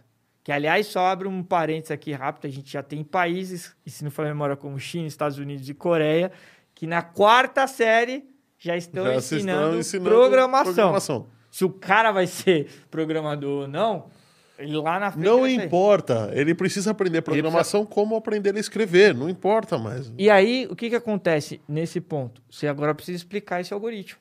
Então, a gente está desenvolvendo, o número de publicações aumentou, que é o chamado IAX, né? A IA explicável, Sim. para você conseguir explicar aquele resultado. Então, é- é- esse é o ponto do dinamismo muito legal, mas volto a frisar novamente. Precisamos de pessoas querendo estudar isso para colocar, para trabalhar no mercado brasileiro. Senão, o que, que vai acontecer? As empresas vão pular fora. Ah, a gente vai virar a terra de ninguém de novo, né? Isso que Vamos o virar índio. estava falando, né? Com todo respeito aos índios, de- né? Mas é que a de- gente vai voltar. De, de todo mundo ter que aprender programação, né? Até o próprio Elon Musk fala. Né? Fala, ele, Ele fala, aprendeu, né? fala. Isso, ele E por que que Python virou uma linguagem né, tão popular no mundo todo? Nós que estamos no mercado acadêmico já há muito tempo, que passamos por várias linguagens, e por muito tempo eu defendi muito a linguagem C no primeiro e segundo anos da faculdade, ou no primeiro ano, no Putz, primeiro tive no semestre. primeiro ano. Tive no primeiro ano. E o que a gente percebeu, Thiago, que o cara que não tinha muita habilidade para programação, ele enroscava nessas disciplinas e ele não ia. E a gente começou a ver esse cenário, e por isso que eu até falei do meu amigo lá, que é professor da pós, eh, nos Estados Unidos, a gente olhando na MIT e tal, e a gente começou a perceber que estava acontecendo uma mudança. Começou a ter um movimento, isso estou falando coisa de 15 anos atrás aí, né? Da linguagem Python. Python. E aí eles falaram assim, peraí, vamos ensinar C e C++ para o cara quando ele estiver se formando. Mas Python é uma linguagem muito simples, Mais muito simples. fácil, muito interativa. E fizeram essa mudança. E na realidade a coisa deu certo. A comunidade Python ao redor do mundo é uma coisa gigantesca. Gigantesca. E aí todo mundo começou a aprender, aprender, aprender e ter esse conceito de, de linguagem de programação, né? Aprender um, um pouco. Quando a gente complica um pouco mais, quando a gente aprofunda muito mais, e o, Tiago hoje usou o termo de redes neurais hum, bastante aqui, né? E o que, que acontece? Né? Quando a gente fala de uma rede neural, né? então você tem uma entrada e você tem uma saída daquilo que você quer e você coloca os neurônios. Teoricamente, né? o, o neurônio lá com suas duas saidinhas, né? E você começa a fazer as conexões. Aonde você tem o peso e o bias, né? Que é o equilíbrio do, do neurônio. E é interessante, né? Porque a gente começa a discutir com, com o pessoal que mexe, né? Que está aprendendo redes neurais, alguma coisa, e o cara fala, ah, eu estou fazendo um algoritmo, eu coloquei 30 neurônios, né? e aí, cara, o que, que acontece? O neurônio satura também. Então, para cada coisa, por isso que é complexo. Você tem que analisar, tá certo? Eu já fiz algoritmo que eu fui a 10 neurônios e percebi que ele estava dando menor performance do que quando ele estava com 8. E aí eu tive que voltar e acertar. Por que isso? Sabe por quê? Por quê? Porque se você chegar à condição do erro zero, por que você está usando a- a rede neural? Para você Filtrar a tua a base. condição do erro chegar a zero, aquilo Sim. que você quer. Só que quando você chega muito próximo do erro zero, se você atingir o, zero, os- o erro zero, você vicia o teu algoritmo. E aí ele começa a analisar errado, porque ele sempre vai procurar a perfeição do erro zero. Então, quando você trabalha com redes neurais, você sempre trabalha com um equilíbrio disso.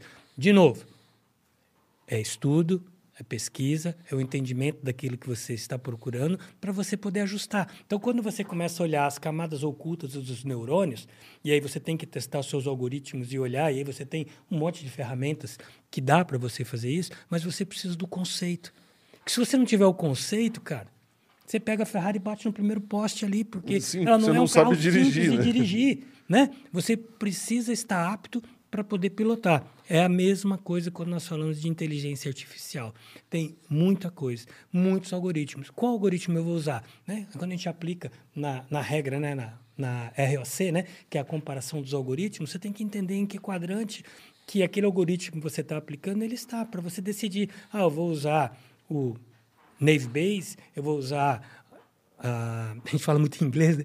eu vou usar árvore de decisão, eu vou usar floresta, o que, que eu vou usar?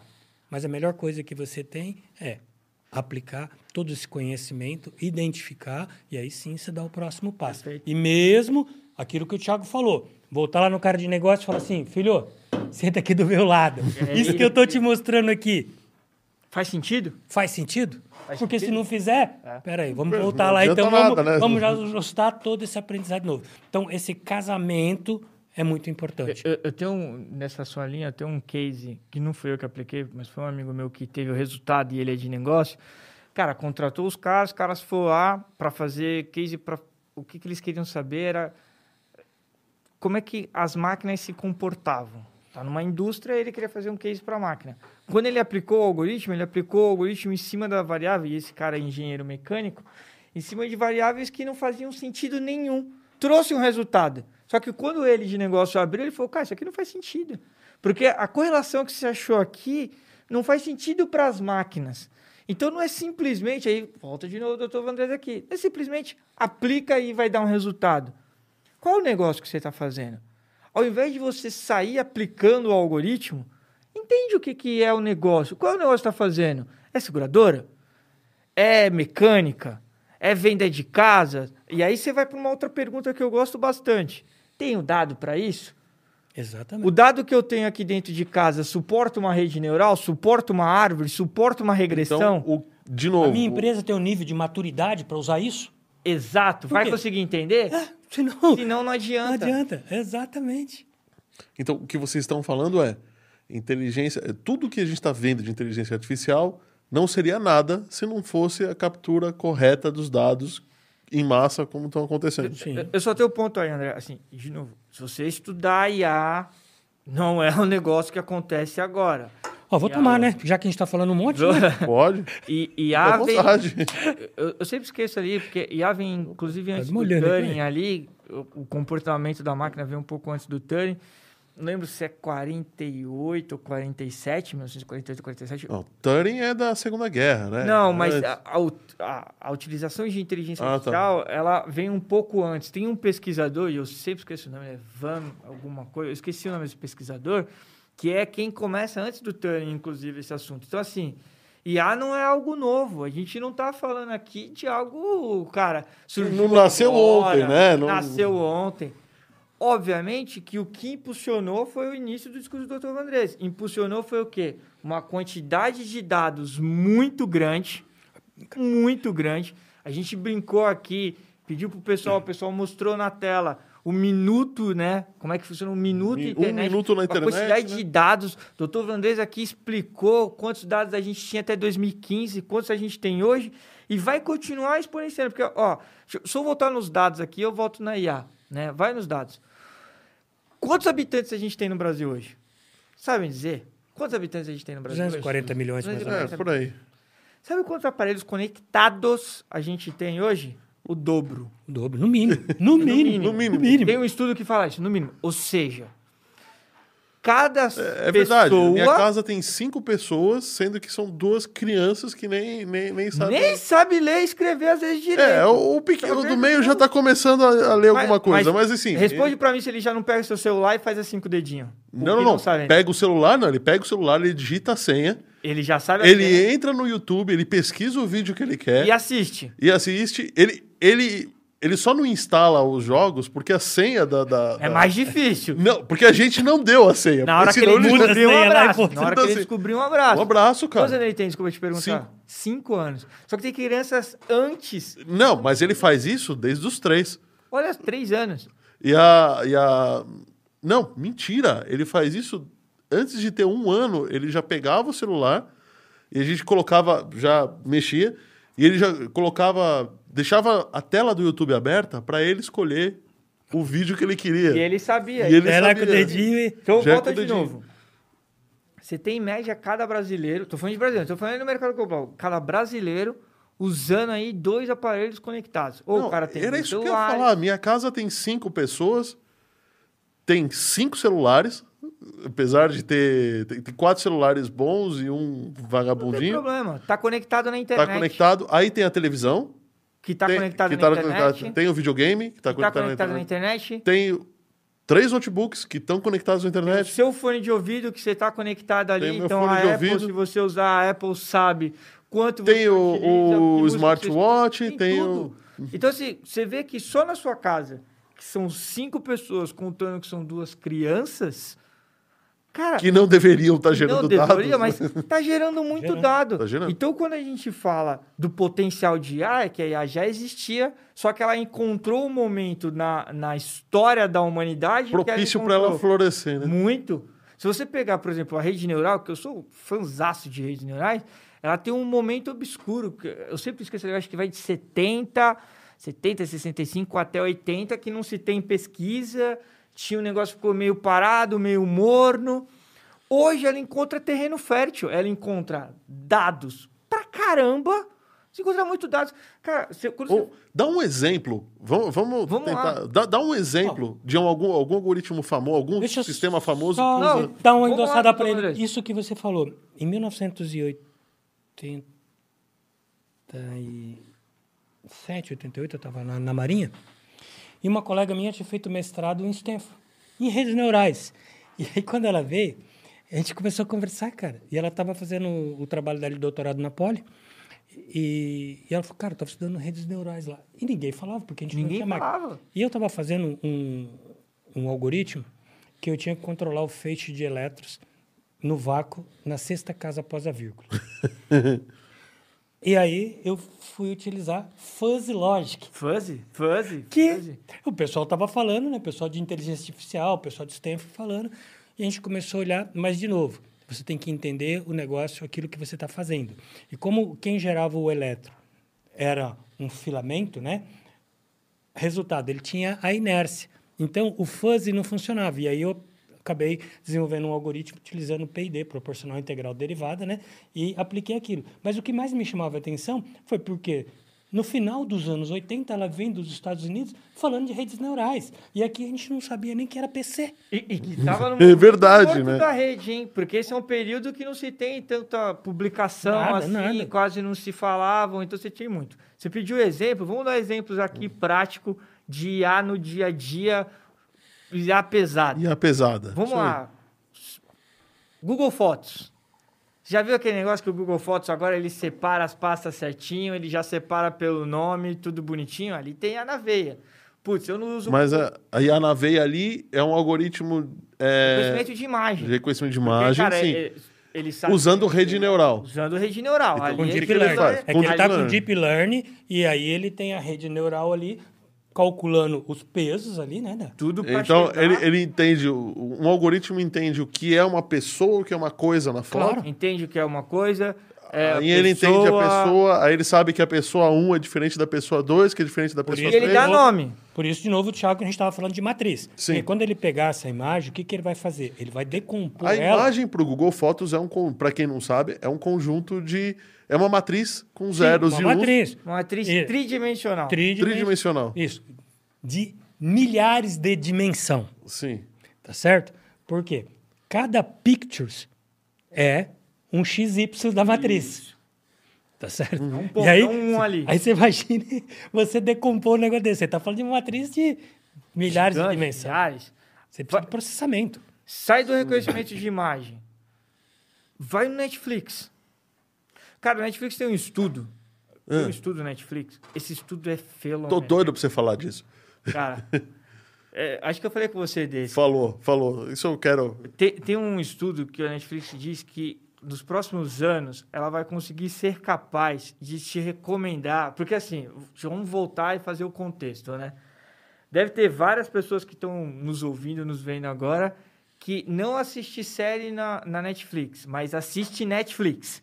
Sim. Que é aquele cara que fica rodando todas as séries Você lá. quer saber? Eu já passei por né? isso, viu? Cara, todo mundo, cara. O cara que falar que não faz isso, O desculpa. problema do Netflix é, é, é, é o, é o- Ele é vítima do próprio sucesso, né? Tem é um tanta coisa legal lá que você não sabe Isso. o que Aí vê. você não sabe. O que, que acontece muito? Volta de novo para negócio. O que, que acontece muito nisso? Quando você tem coisa demais, o que você assiste? Nada. Nada. Porque você roda ali por 10, 15 minutos, Sim. se enche, fala, cara, enche o meu saco, vou sair daqui. Você sai. Exatamente. Tem um estudo que diz que eles estão desenvolvendo um, um algoritmo de IA, e possivelmente é com redes neurais de Deep Learning, porque é, é o único que tem essa condição, ao meu ver, que ele vai te recomendar três itens só. Seja séries, documentários, só vai te recomendar três coisas. E ele vai ter 99% de certeza que na hora que você ligar, um dos três você vai assistir. Hoje você entra, roda por 15 minutos, beleza? E não assiste nada. Então ela tá perdendo, porque você para e pensa, é o que você falou. Pensa agora como o cara do comercial. Porra, o cara tá entrando aqui. Hoje já, te, já pulverizou a brincadeira. Tem Netflix, tem a Disney, Amazon, HBO e cada vez mais estão vindo mais plataformas para assistir. Então o que, que você tem que fazer? Você tem que prender o cliente. O cliente tem que entrar ali e olhar. Porque, por exemplo, eu. É, isso é, qual pílula você pega? É qual pílula você pega, né? Eu hoje eu olho lá, putz, não tem nada na Netflix. Eu pulo e vou pra Disney. Eu pulo e vou pra Amazon. Então o que, que ele quer? Ou seja, nessa você perdeu todo o tempo que você tinha para assistir alguma coisa.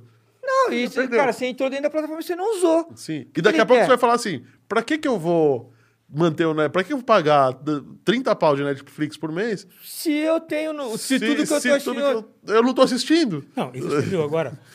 Telegram, né, cara? Todas as séries americanas, inglesas e tal, tá no Telegram traduzida. Por quê? Porque o, o Telegram, Telegram, É, porque o Telegram trabalha criptografado. E ah. aí os grandes algoritmos de busca não conseguem bloquear. E todo mundo está assistindo os vídeos agora pelo Telegram. Ah, tá. Ninguém tá, usa mais Netflix, nem está usando mais nada, tá no Telegram. Aí olha só, mais olha só, de olha, novo. Olha, olha a concorrência. Mais concorrência. Falar para você Telegram, você ficou surpreso, tá certo? Eu, eu não porque sabia assim, disso. Telegram para mandar e-mail criptografado é. e tal, né? Entra lá agora, é filme. Tudo que você quiser de série traduzido está no Telegram. A, agora o IA aplicado. Você vai entrar na Netflix e você só vai saber que tem. Então você meio que, é. por mais que tenha na Netflix, no Telegram, Telegram, você fala, pô, mas ali vai ser certeiro. Porque, ali, eu, pô, ali vai ter um negócio legal pra Ali ver. vai ter um negócio vai. legal. Hoje, Sim. o que, que você tem? Um catálogo imenso, com uma quantidade de coisas grandes com seriados, documentários, isso, fantásticos. Isso porque eles ainda fazem a curadoria. Nem tudo que o Netflix tem tá no catálogo. Não, cara, é. os caras têm um monstruoso. Então, assim, isso é a IA aplicada em cima de um produto. Então, vamos, já que a TV tá ligada aqui, pode passar, acesso Pets. É o maior exemplo de inteligência artificial desenvolvido no Brasil. Pets. O seu cachorro que faz a compra. O que, que eles fizeram? Ah, Estudaram o, é o comportamento dos cachorros, quando ele ficava feliz, que jeito que era a expressão do olho dele e tudo. Então, hoje, quando você põe o seu cachorro e fala assim, e vamos comprar... No... Não, vai na tela, no teu vai computador. TV, vai no computador. No teu computador. É mesmo? Ele mapeia a cabeça do cachorro, e aí conforme você está passando a imagem, com as cores que o cachorro consegue interpretar, e aí se ele olhou aquilo, ele gostou daquele brinquedinho por causa do som, alguma coisa, a expressão dele muda, a, o reconhecimento facial por redes neurais fala a, assim, a, a, esse Siri... é o brinquedo que ele, que ele quer, quer. Ele pode quer. comprar. Então, você pro consegue... Cachorro, o cachorro. O cachorro, não cachorro. fala.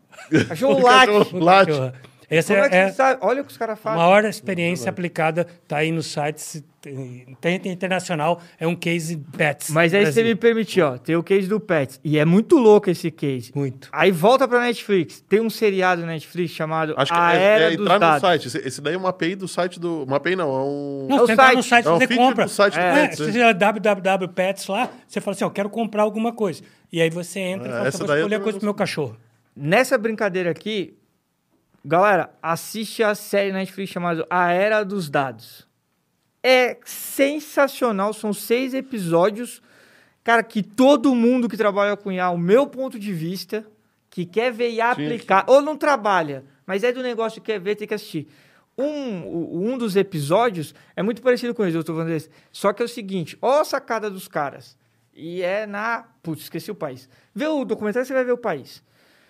Quando você fere o animal, por exemplo, quando você coloca. O que, que os caras descobriram? Que quando você, por exemplo, um porquinho lá, que a série sim, até com um porquinho. Quando você fura para colocar o brinco nele de identificação, obviamente, pelo amor de Deus, cara, isso conta um monte de coisa. É, o cara, quando vai vender aquela, aquele porquinho, a carne, isso o estudo fala, não é muito boa porque sofreu um... Um trauma, um trauma ali. ali. Ele sofreu uma lesão e, é, e aí os caras estudaram que é esse aqui, esse mesmo. É, animal esse seriado.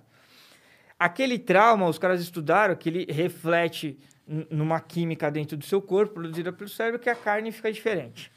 Só, cara, como é que você vai parar Avisa os canibais, não me comam porque eu vivo estressado. Cara, como é que você vai parar e você fala assim, cara, você tem, sei lá, 10 mil porquinhos que foi o casal. Cara, você tem um monte de coisa lá. Como é que você identifica cada um dos porquinhos se você não tem um brinco? Olha a sacada dos caras. Eu acho que é o terceiro ou quarto episódio.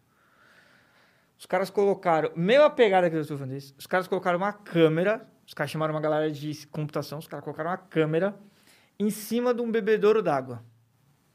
Essa câmera, no final do dia, o que, que ela está fazendo? Ela captura a imagem e, com reconhecimento facial, cruzando com o banco de dados, eles sabem quem é aquele porquinho. Porque também não adiantaria implantar um chip, porque ia Não, estressar o animal cara, você vai jeito, né?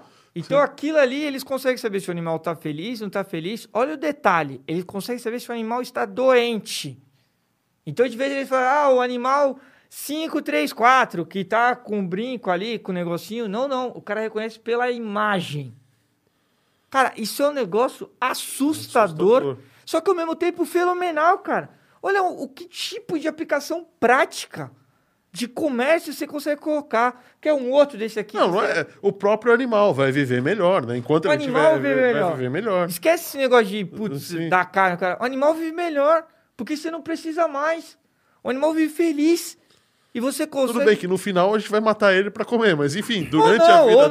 dele. V- Vamos colocar um outro ponto. O teu precisa. cachorro. Ou o seu tem ca- um, tem um aplicativo cachorro. de celular hoje em dia que identifica o, o, o que o cachorro quer dizer, né? O Pets aqui. Tem o Pets. Pets. Você entrar ali no Pets. você Não, vai não, ver. mas não é só um aplicativo. Tem um aplicativo pra, pra convivência, não, não compra. Mas, André, assim, isso aqui a gente tá falando para estudo, para você brincar. Sim. Você pega o seu cachorro. O, o Vanessa colocou aqui uma aplicação É um pr- prática. prática, que você coloca o seu cachorro na frente da tela e ele reconhece. Não, esses dias eu estava falando com um amigo meu, por causa com a pandemia, ele tem que. Né, tá trabalhando de home. Aí o cara é especialista em reconhecimento de imagem. Onde ele está? Ponta Porã, comprou dois drones enormes e prestando serviço para as fazendas de soja. Olha que fantástico. Aí ele sobrevoa, faz a captura das imagens com infravioleta, faz o cruzamento, consegue descobrir qual é a, a tipo né, da, da- da lesão que está na planta ali, né? Com isso, é enviado a imagem para um desses grandes fornecedores de defensivos, tá certo? Já fala, ó, que precisa dosagem e tal, manda para o trator, que são fazendas grandes, tá certo? E os bicos com o defensivo só abre a quantidade certa em cima das plantas com problema. Fantástico. Fantástico. eu, eu vou de novo aqui nesse Tudo seriado. reconhecimento e inteligência. Tô dando vários spoilers aqui desse seriado aqui, mas são cases reais para vocês verem a aplicação real. Tem um rio ali na Inglaterra, em Londres ali. Eu sempre esqueci o nome daquele rio, o de Londres ali. Cara, esqueci o nome daquele. Tamisa. Thames, Thames. isso. Tá com medo de ar. Thames. Olha o que os caras descobriram. Os caras conseguem saber, coletando a água ali, como está o consumo de drogas na Na, cidade. po- na população. Por não quê? só isso, eu soube que eles, eles descobriram que é a população que mais usa antidepressivos Antidepressivo, no mundo. por quê? Porque O cara vai no banheiro, a Vai mulher no vai no banheiro, mija, defeca, que seja, aquilo vai pra ali, eles coletam aquilo ali, eles conseguem saber o nível de êxtase que a cidade utilizou no final de semana passado. Isso é IA prático, isso é aplicação de IA. O outro, que é um caso muito legal, até tiraram muito sarro meu, é dos passarinhos. Tem um, um- um tipo de passarinho ali nos Estados Unidos que os caras conseguem prever com antecedência temporadas de tornados. Ah, esse eu vi. Eu acho que é nesse seriado É mesmo. nesse seriado, nesse é o primeiro Eu achei episódio. fantástico isso. O que, que o cara analisa? E sabe qual foi o mais legal? Que quando ele mostrou pra, pra galera mesmo que faz, o cara falou, isso é mentira. Isso, isso, isso, aí, isso aí, o parceiro não vai colocar. Os caras provaram por A mais B a pesquisa Que a- a- acadêmica. o passarinho IA. demorava mais ou menos a migração do passarinho. Pro e isso sul. previa para o sul, isso previa, dependendo, quanto mais atrasada fosse a migração, mais cedo ia ser a... Eles usaram até o case que, quando Ah. apareceu o tornado, que acho que foi New Orleans que acabou com tudo, que os caras colocaram ó, os passarinhos e foi antecipada aquela temporada. Só que Sim. quando eles viram o passarinho, o passarinho saiu antes mesmo e podia ter previsto. É animal. E aí, Deixa de eu- novo, a gente caiu num ponto, só para concluir. Na base. A Por base. que, que a gente tem discutido muito da Covid? Porque é muito recente. A base é muito nova. Então, toda hora, por isso que eles falam, descobrimos variável e tal, e aí o comportamento é diferente. Por mais que você tenha uma rede do mundo todo contribuindo, alimentando dados, ainda, é uma Ainda base histórica pequena. pequena. A gente precisa terminar. Tem duas perguntas, então eu vou pedir para vocês comentarem rapidinho.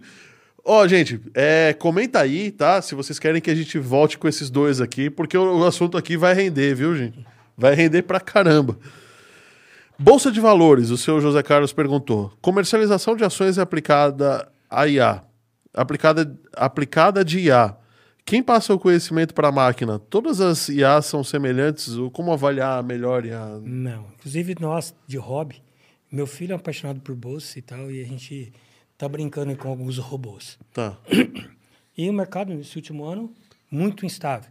E, de novo, a gente começou a fazer um aprendizado de seis meses de máquina, um ano, com redes neurais, e a gente viu que o resultado não estava Não estava. satisfatório. Tá. E a gente começou a diminuir o intervalo. A gente está testando agora alguns robôs, estamos com oito robôs, com em média de 20 neurônios, Então, e fazendo teste. Você baixa jeito? os dados históricos e manda Dado rodar. histórico, e aí, claro, de novo, você vai trabalhar com um algoritmo, com matriz de correlação, tá certo? Sim. Olhando a correlação entre as variáveis, você determina qual o intervalo que você quer e baseado naquele intervalo você fala compra ou vende ações ou dinheiro naquele momento. Sim. Só que imagine o seguinte, quando a gente roda, sei lá, 200 mil informações em 10 minutos, Sim. qual um, um, um cara ali, um, um broker, né? Que é um broker. cara na bolsa, se ele não tiver um algoritmo desse, ele consegue entender um comportamento. Como é que ele vai ler 10 mil informações? Não lê. Ele não, lê, não, tem jeito. É acima tá da certo? capacidade do Então, o que nós fazemos é isso. É claro que a gente tem o conhecimento de entender qual é a hora de comprar e qual é a hora de vender, mas o aprendizado não é uma coisa que você faz de um dia para a noite, já faz aí mais de seis meses que a gente vem ajustando esses robôs para fazer ele fazer isso. Mas deixa eu colocar um ponto aqui.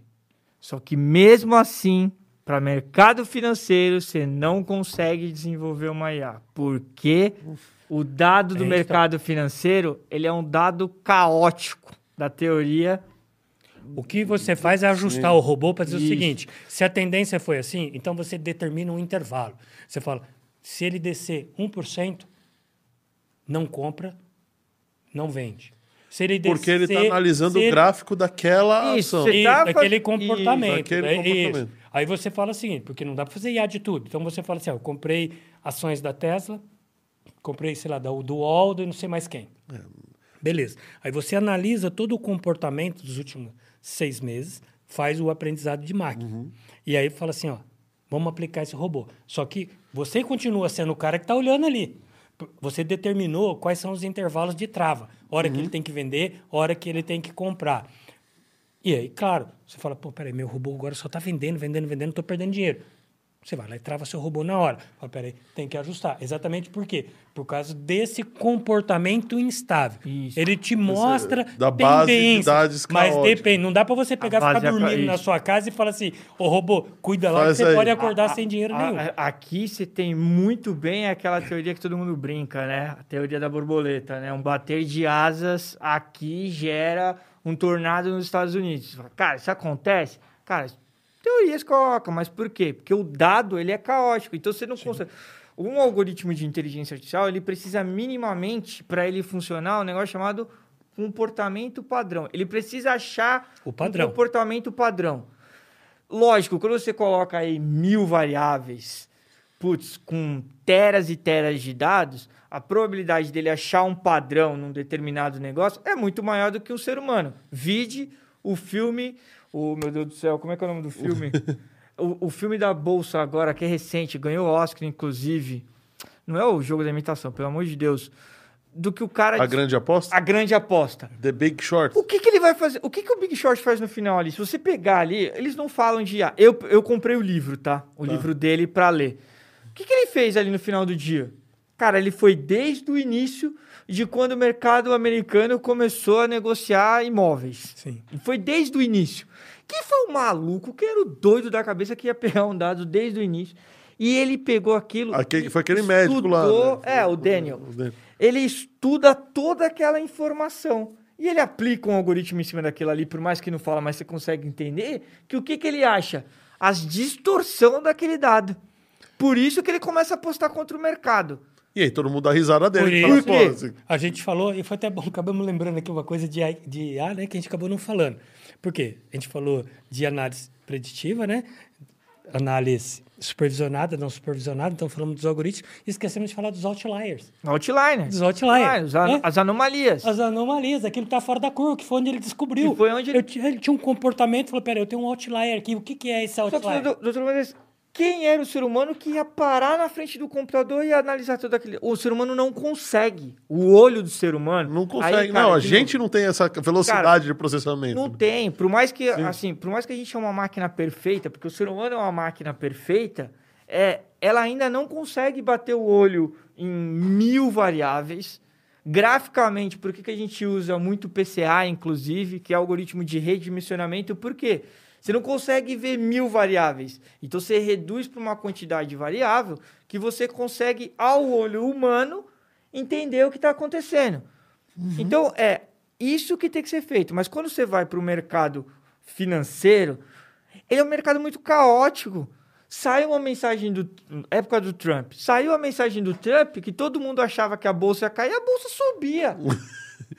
Mas é, é por isso que eu, particularmente, quando vou operar no mercado financeiro, eu sempre falo: tem que saber análise gráfica, tem que saber tudo isso, mas você tem que ter ideia dos fundamentos do mercado financeiro. Não adianta operar sem entender o que faz o comportamento das pessoas, entender a psicologia do mercado. Sim. Nessa linha, tem uma startup em Nova York que ela não faz o algoritmo puramente. O que, que ela faz? Ela passa o dia analisando O que- tudo tudo- tudo que fala, mercado, tudo que se fala. fala. Para conseguir chegar E a- aí tem até um algoritmo de o, Natural Language Understanding, NLP. NLU, né? É, que diz o sentimento de uma fala em relação a alguma coisa. Então, Isso. Mas o que, ele, o que ele tenta achar são correlações de fala, aí faz toda essa análise que o doutor Vanessa está comentando aqui, para quê? Para entender, pô, baseado no que está acontecendo e no que está falando, quando isso aconteceu e teve coisas muito parecidas com isso, a então, bolsa caiu. bolsa caiu, sim. Então, é- mais do que simplesmente você aplicar em cima do dado do Olhar o dado cru. Por Tem quê? outras coisas que influenciam. Por quê? Porque o- aquele dado cru não tem um comportamento né, linear. Ele é um comportamento Há totalmente dois anos caótico. atrás, eu conheci um pessoal com robôs, os caras na Suíça, no Canadá e tal. E aqui no Brasil você não pode, pelo menos não podia, você fazer investimento em Forex. É verdade. Que que é? Aí você mandava, É usava uma VPN. Então, a gente... Esse pessoal, eles tinham uma offshore fora e eles usaram os robôs. Mas a gente estava no mercado com um comportamento diferente do que está agora. Agora está meio bravo o mercado. E os caras chegaram a fazer 30%, 35% no mês. É muita grana. Comprando É e vendendo grana. dinheiro. Muito, muito, muito. Se você for falar com o Warren Buffett, ele vai falar, pô, se der 10% ao ano, eu tô feliz, Tô né? feliz pra Porque você tá falando em 30 ao mês, né? Mas eu vi esse comportamento. E esses dias, por um acaso, eu acabei encontrando um dos caras. E aí eu falei, e aí, cara, como é que tá, né? Vocês estavam ganhando uma bolada na época. E aí ele me falou que recentemente eles tomaram um prejuízo gigantesco, porque houve um comportamento Diferente E não mercado. era previsível. e aí o- né, o robô não acompanhou. E aí essas travas, né? O problema é que você começa a ganhar, você vai ficando ganancioso, né? É, aí sim, você né? começa a rodar os intervalos das travas. E aí, num desses intervalos, Aí eles tomaram- levaram um revertério aí tremendo. Porque se você acompanhar, teve dia agora do, do real, é, perante o dólar, quase 2%. Então, imagine naquele momento, se o teu robô está vendendo e comprando, você ganhou 2% no dia. No dia, assim. E é muito. Ué, um dinheirão, tá certo? Mas esses ajustes, então, o comportamento humano tem que estar ali junto para esse tipo de, de mercado. Mas a gente trabalha assim com redes neurais, ajustando e, e brincando nisso. agora. É brincadeira, né? É, a gente faz tá brincadeirinha lá. Vai que dê certo. Vai que tá Ah, certo, né? uma, uma outra perguntinha aqui. é, o John perguntou assim: de acordo com a ideia do retrô, né, do nosso programa, tem uma pegada meio antigona, qual é o algoritmo mais antigo de A, assim, que vocês lembram, assim, usado ainda hoje? Então, o que eu, eu vejo. é, tem mais de 60 algoritmos. É, isso que eu tô aqui É, pensando. é- é difícil você falar assim, eu Mas pelo menos todos não sei. nasceram mais ou menos na mesma época? Ah, Na verdade, tem um. Eu tenho um. A brincadeira com autômatos celulares. Isso é antigo. a dar no pau. Autômatos celulares. É porque se você for falar de árvore de busca, cara, é uma coisa que já foi usado É, há décadas e décadas e décadas. Só que agora ele está sendo aplicado dentro de um mecanismo, né? É, lembra quando a gente ensinava lá na ciência da computação, quando eu dava aula de algoritmo, você falava de pós-ordem, pré-ordem e ordem? Você estava falando de árvore. Sim. Aí você falava assim, ó, calculadora HP, você tem que bater o número, O- um número, o número, depois o operação- outro número, depois a operação. Não, HP Ah, não, você batia o filho A, depois o filho, Filho B, B, depois a razão, operação. tem razão. O que, que você estava usando? Uma É dois enter, dois mais, né? Isso, então você estava usando uma árvore de busca.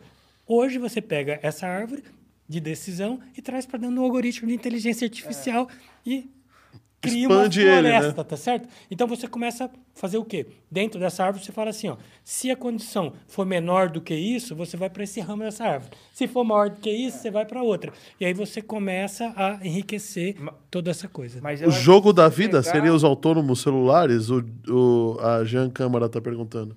É, né? Porque os autômatos celulares é a teoria do Turing, né? Tipo, justamente do computador poder se replicar, vamos dizer assim, dessa replicação. Eu não sei se. E, e da máquina finita, né? O, o, o jogo da máquina finita.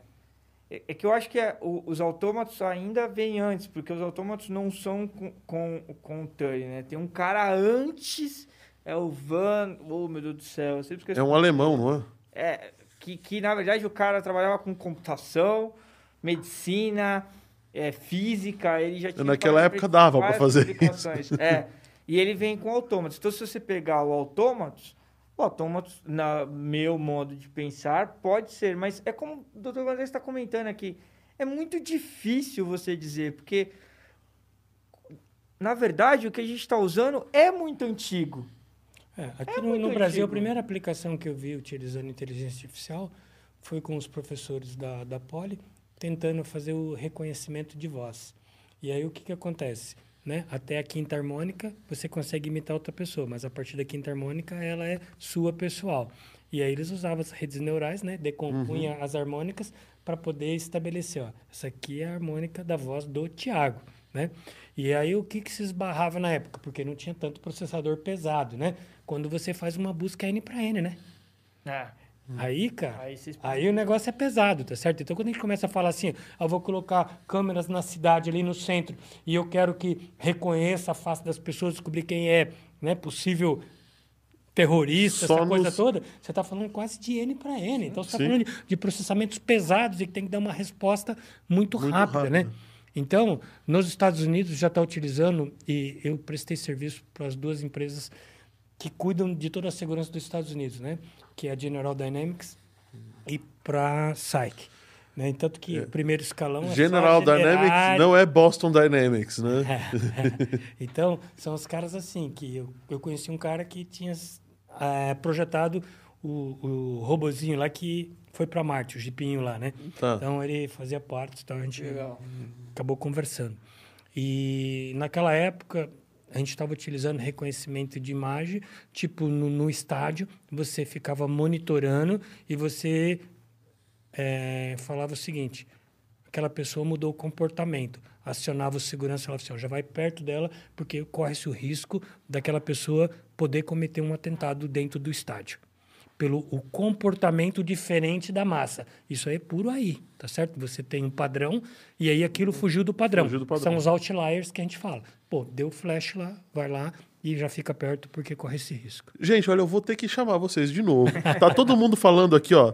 Realmente pode chamar de novo. O Legal. José Carlos Ganzaroli falou. O John falou: Isso não é uma live, é uma aula. o pessoal, a Vanderlena falou: Ó, sim, com certeza, queremos vê-los novamente. A presença desses grandes profissionais. Inteligência artificial é um tema que temos que conhecer no momento. É, para vivermos um futuro melhor. Parabéns, boa noite para vocês. A Vera Helena também, parabéns, grandes momentos, grandes profissionais, e é necessário um próximo momento. Então, Legal. que vamos. legal. vamos que vamos, né? Estamos aí. E eh, teve uma série de outros elogios aqui, comentários que eu não consegui falar. A Isabela falou sensacional. É, o Matias Bren, o, o grande Matias do episódio 006, Parceiraço. parceiraço, falou que é, a internet ajudou a valorizar machine learning. Ele fez um outro comentário aqui também, que a ferramenta é, fora a ferramenta, né? O marketing ganhou em escala e segmentação muito. E, muito com a internet, né? E antes você tinha uma segmentação de 13 canais de televisão com 10 programas por Ah, dia. E hoje o negócio Exponenciou. Exponenciou. A Jan falou: o Facebook é o rei de oferecer produtos que a gente não quer comprar. Mas a gente acaba comprando às vezes. Mas acaba comprando, A né? gente acaba E é comprando. assim que os caras lucram, né? É assim que se lucra. Sim. Assim. Bom, e uma série de outros comentários. Eu agradeço todo mundo, gente. Esses caras vão voltar, tá? Obrigado. Beleza? Muito obrigado. E é, tava aí, tá aqui um QR Code aqui embaixo. Se você quiser dar uma contribuição aí pro nosso programa, ajudar a pagar a cerveja ou a pizza. né? É, e, claro, se você tem uma empresa, quer que a sua marca apareça ali, ou que a gente converse sobre a sua marca, a gente está aberto. Os estúdios da MD Digital estão de excelente qualidade. Todo mundo. Não tem ninguém que chega aqui e não fica impressionado com esse negócio Bem aqui. legal mesmo. O João e o Jorge fazem um trabalho excelente. Vocês podem ver que até eu pareço inteligente aqui. Então, é, galera, estão abertos aí para negociações. E, por favor, invistam em nós que eu vou conseguir trazer mais gente tão legal, mais, Boa. mais legal. Não sei se vou conseguir, mas tão Ah, legal quanto certeza. esses daí. Uma galera muito boa ainda. Com certeza. Ah, o Yusuf tá falando que a pizza é comigo. e preciso falar, preciso pedir para vocês falarem das redes sociais de vocês.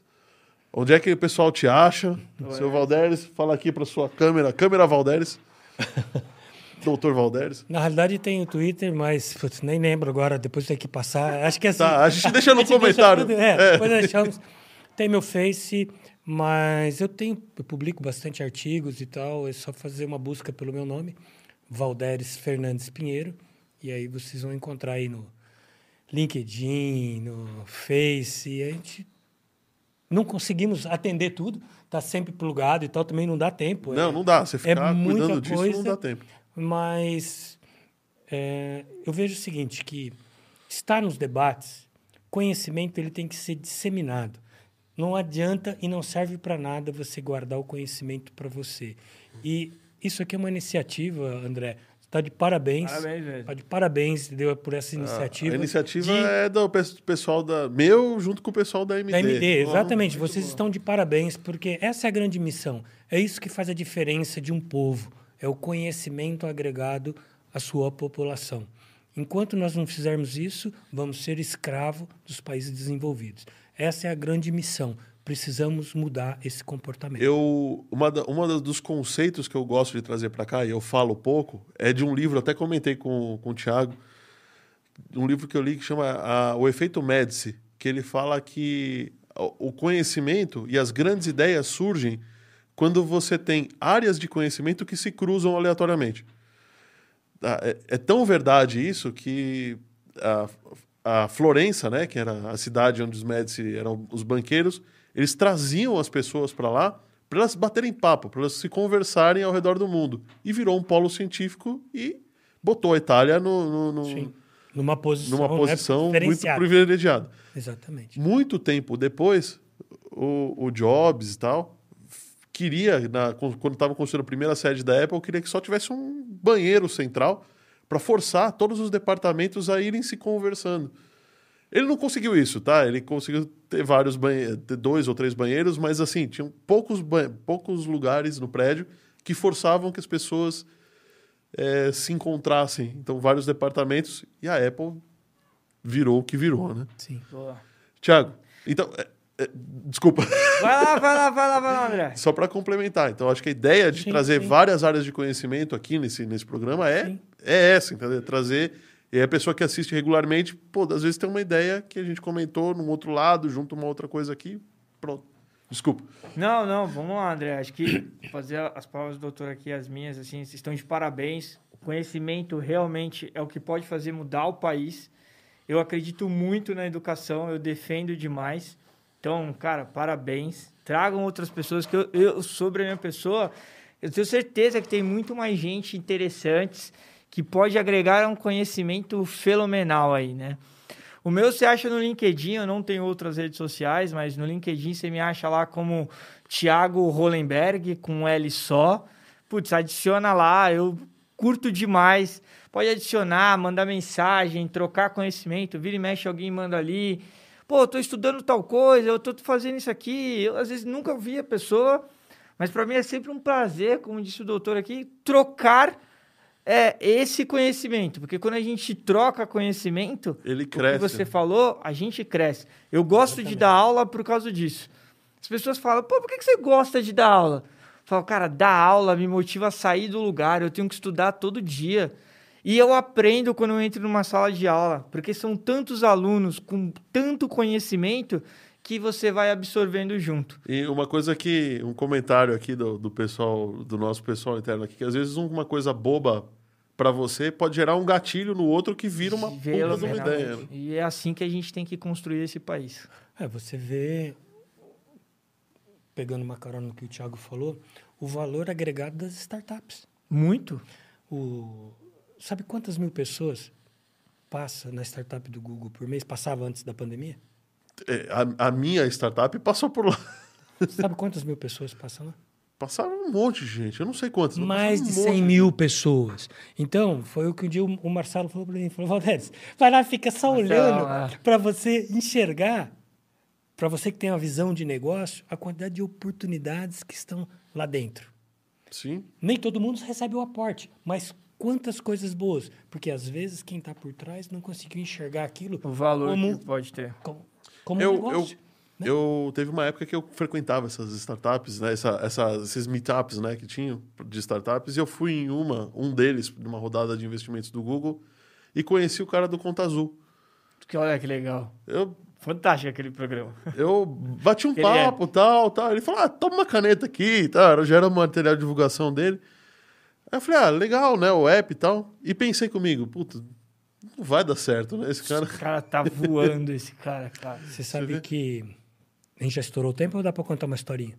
Rápida, porque a gente já minutos. estourou muito tempo. o, o, o Jorge, o Jorge vai acabar comigo, cara. Ir pra casa. Eu estava num encontro da, da Apple nos Estados Unidos, fui convidado para apresentar um, um modelo que eu tinha desenvolvido. A teoria dos quatro círculos é minha, está no mundo inteiro. Quem fala dela tem que pôr meu nome, né? São três círculos internos e um círculo externo, onde eu falo de tecnologia, metodologia, cliente entrelaçados. Quando isso funciona, você tem o quarto círculo, que é o mercado, baseado no modelo de prototipação, entrada, processamento, saída e realimentação. Então, eu tenho uma entrada variando, eu quero uma saída constante, que é o conhecimento gerado. Então, eu preciso ficar ajustando, que depende do modelo que você está aplicando. Né? E aí, lá nos Estados Unidos, apresentando esse modelo num congresso da Apple, eu acabei conhecendo o, o Torres. E esse cara foi o braço direito do Steve Jobs.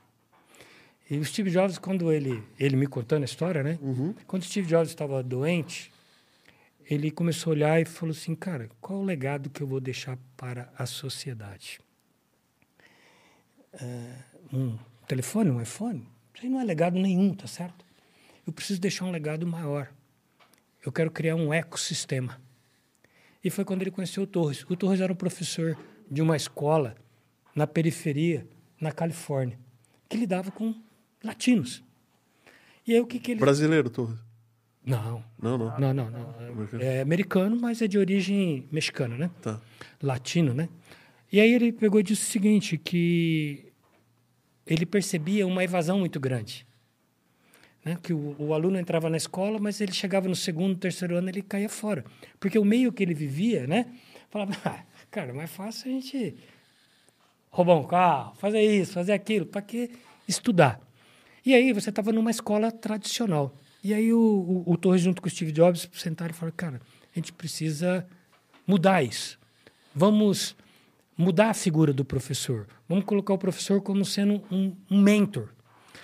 E aí a Apple, junto com o Steve Jobs, pegaram e falaram, então é o seguinte, nós vamos dar os dispositivos e vamos criar um mecanismo de gerar conhecimento.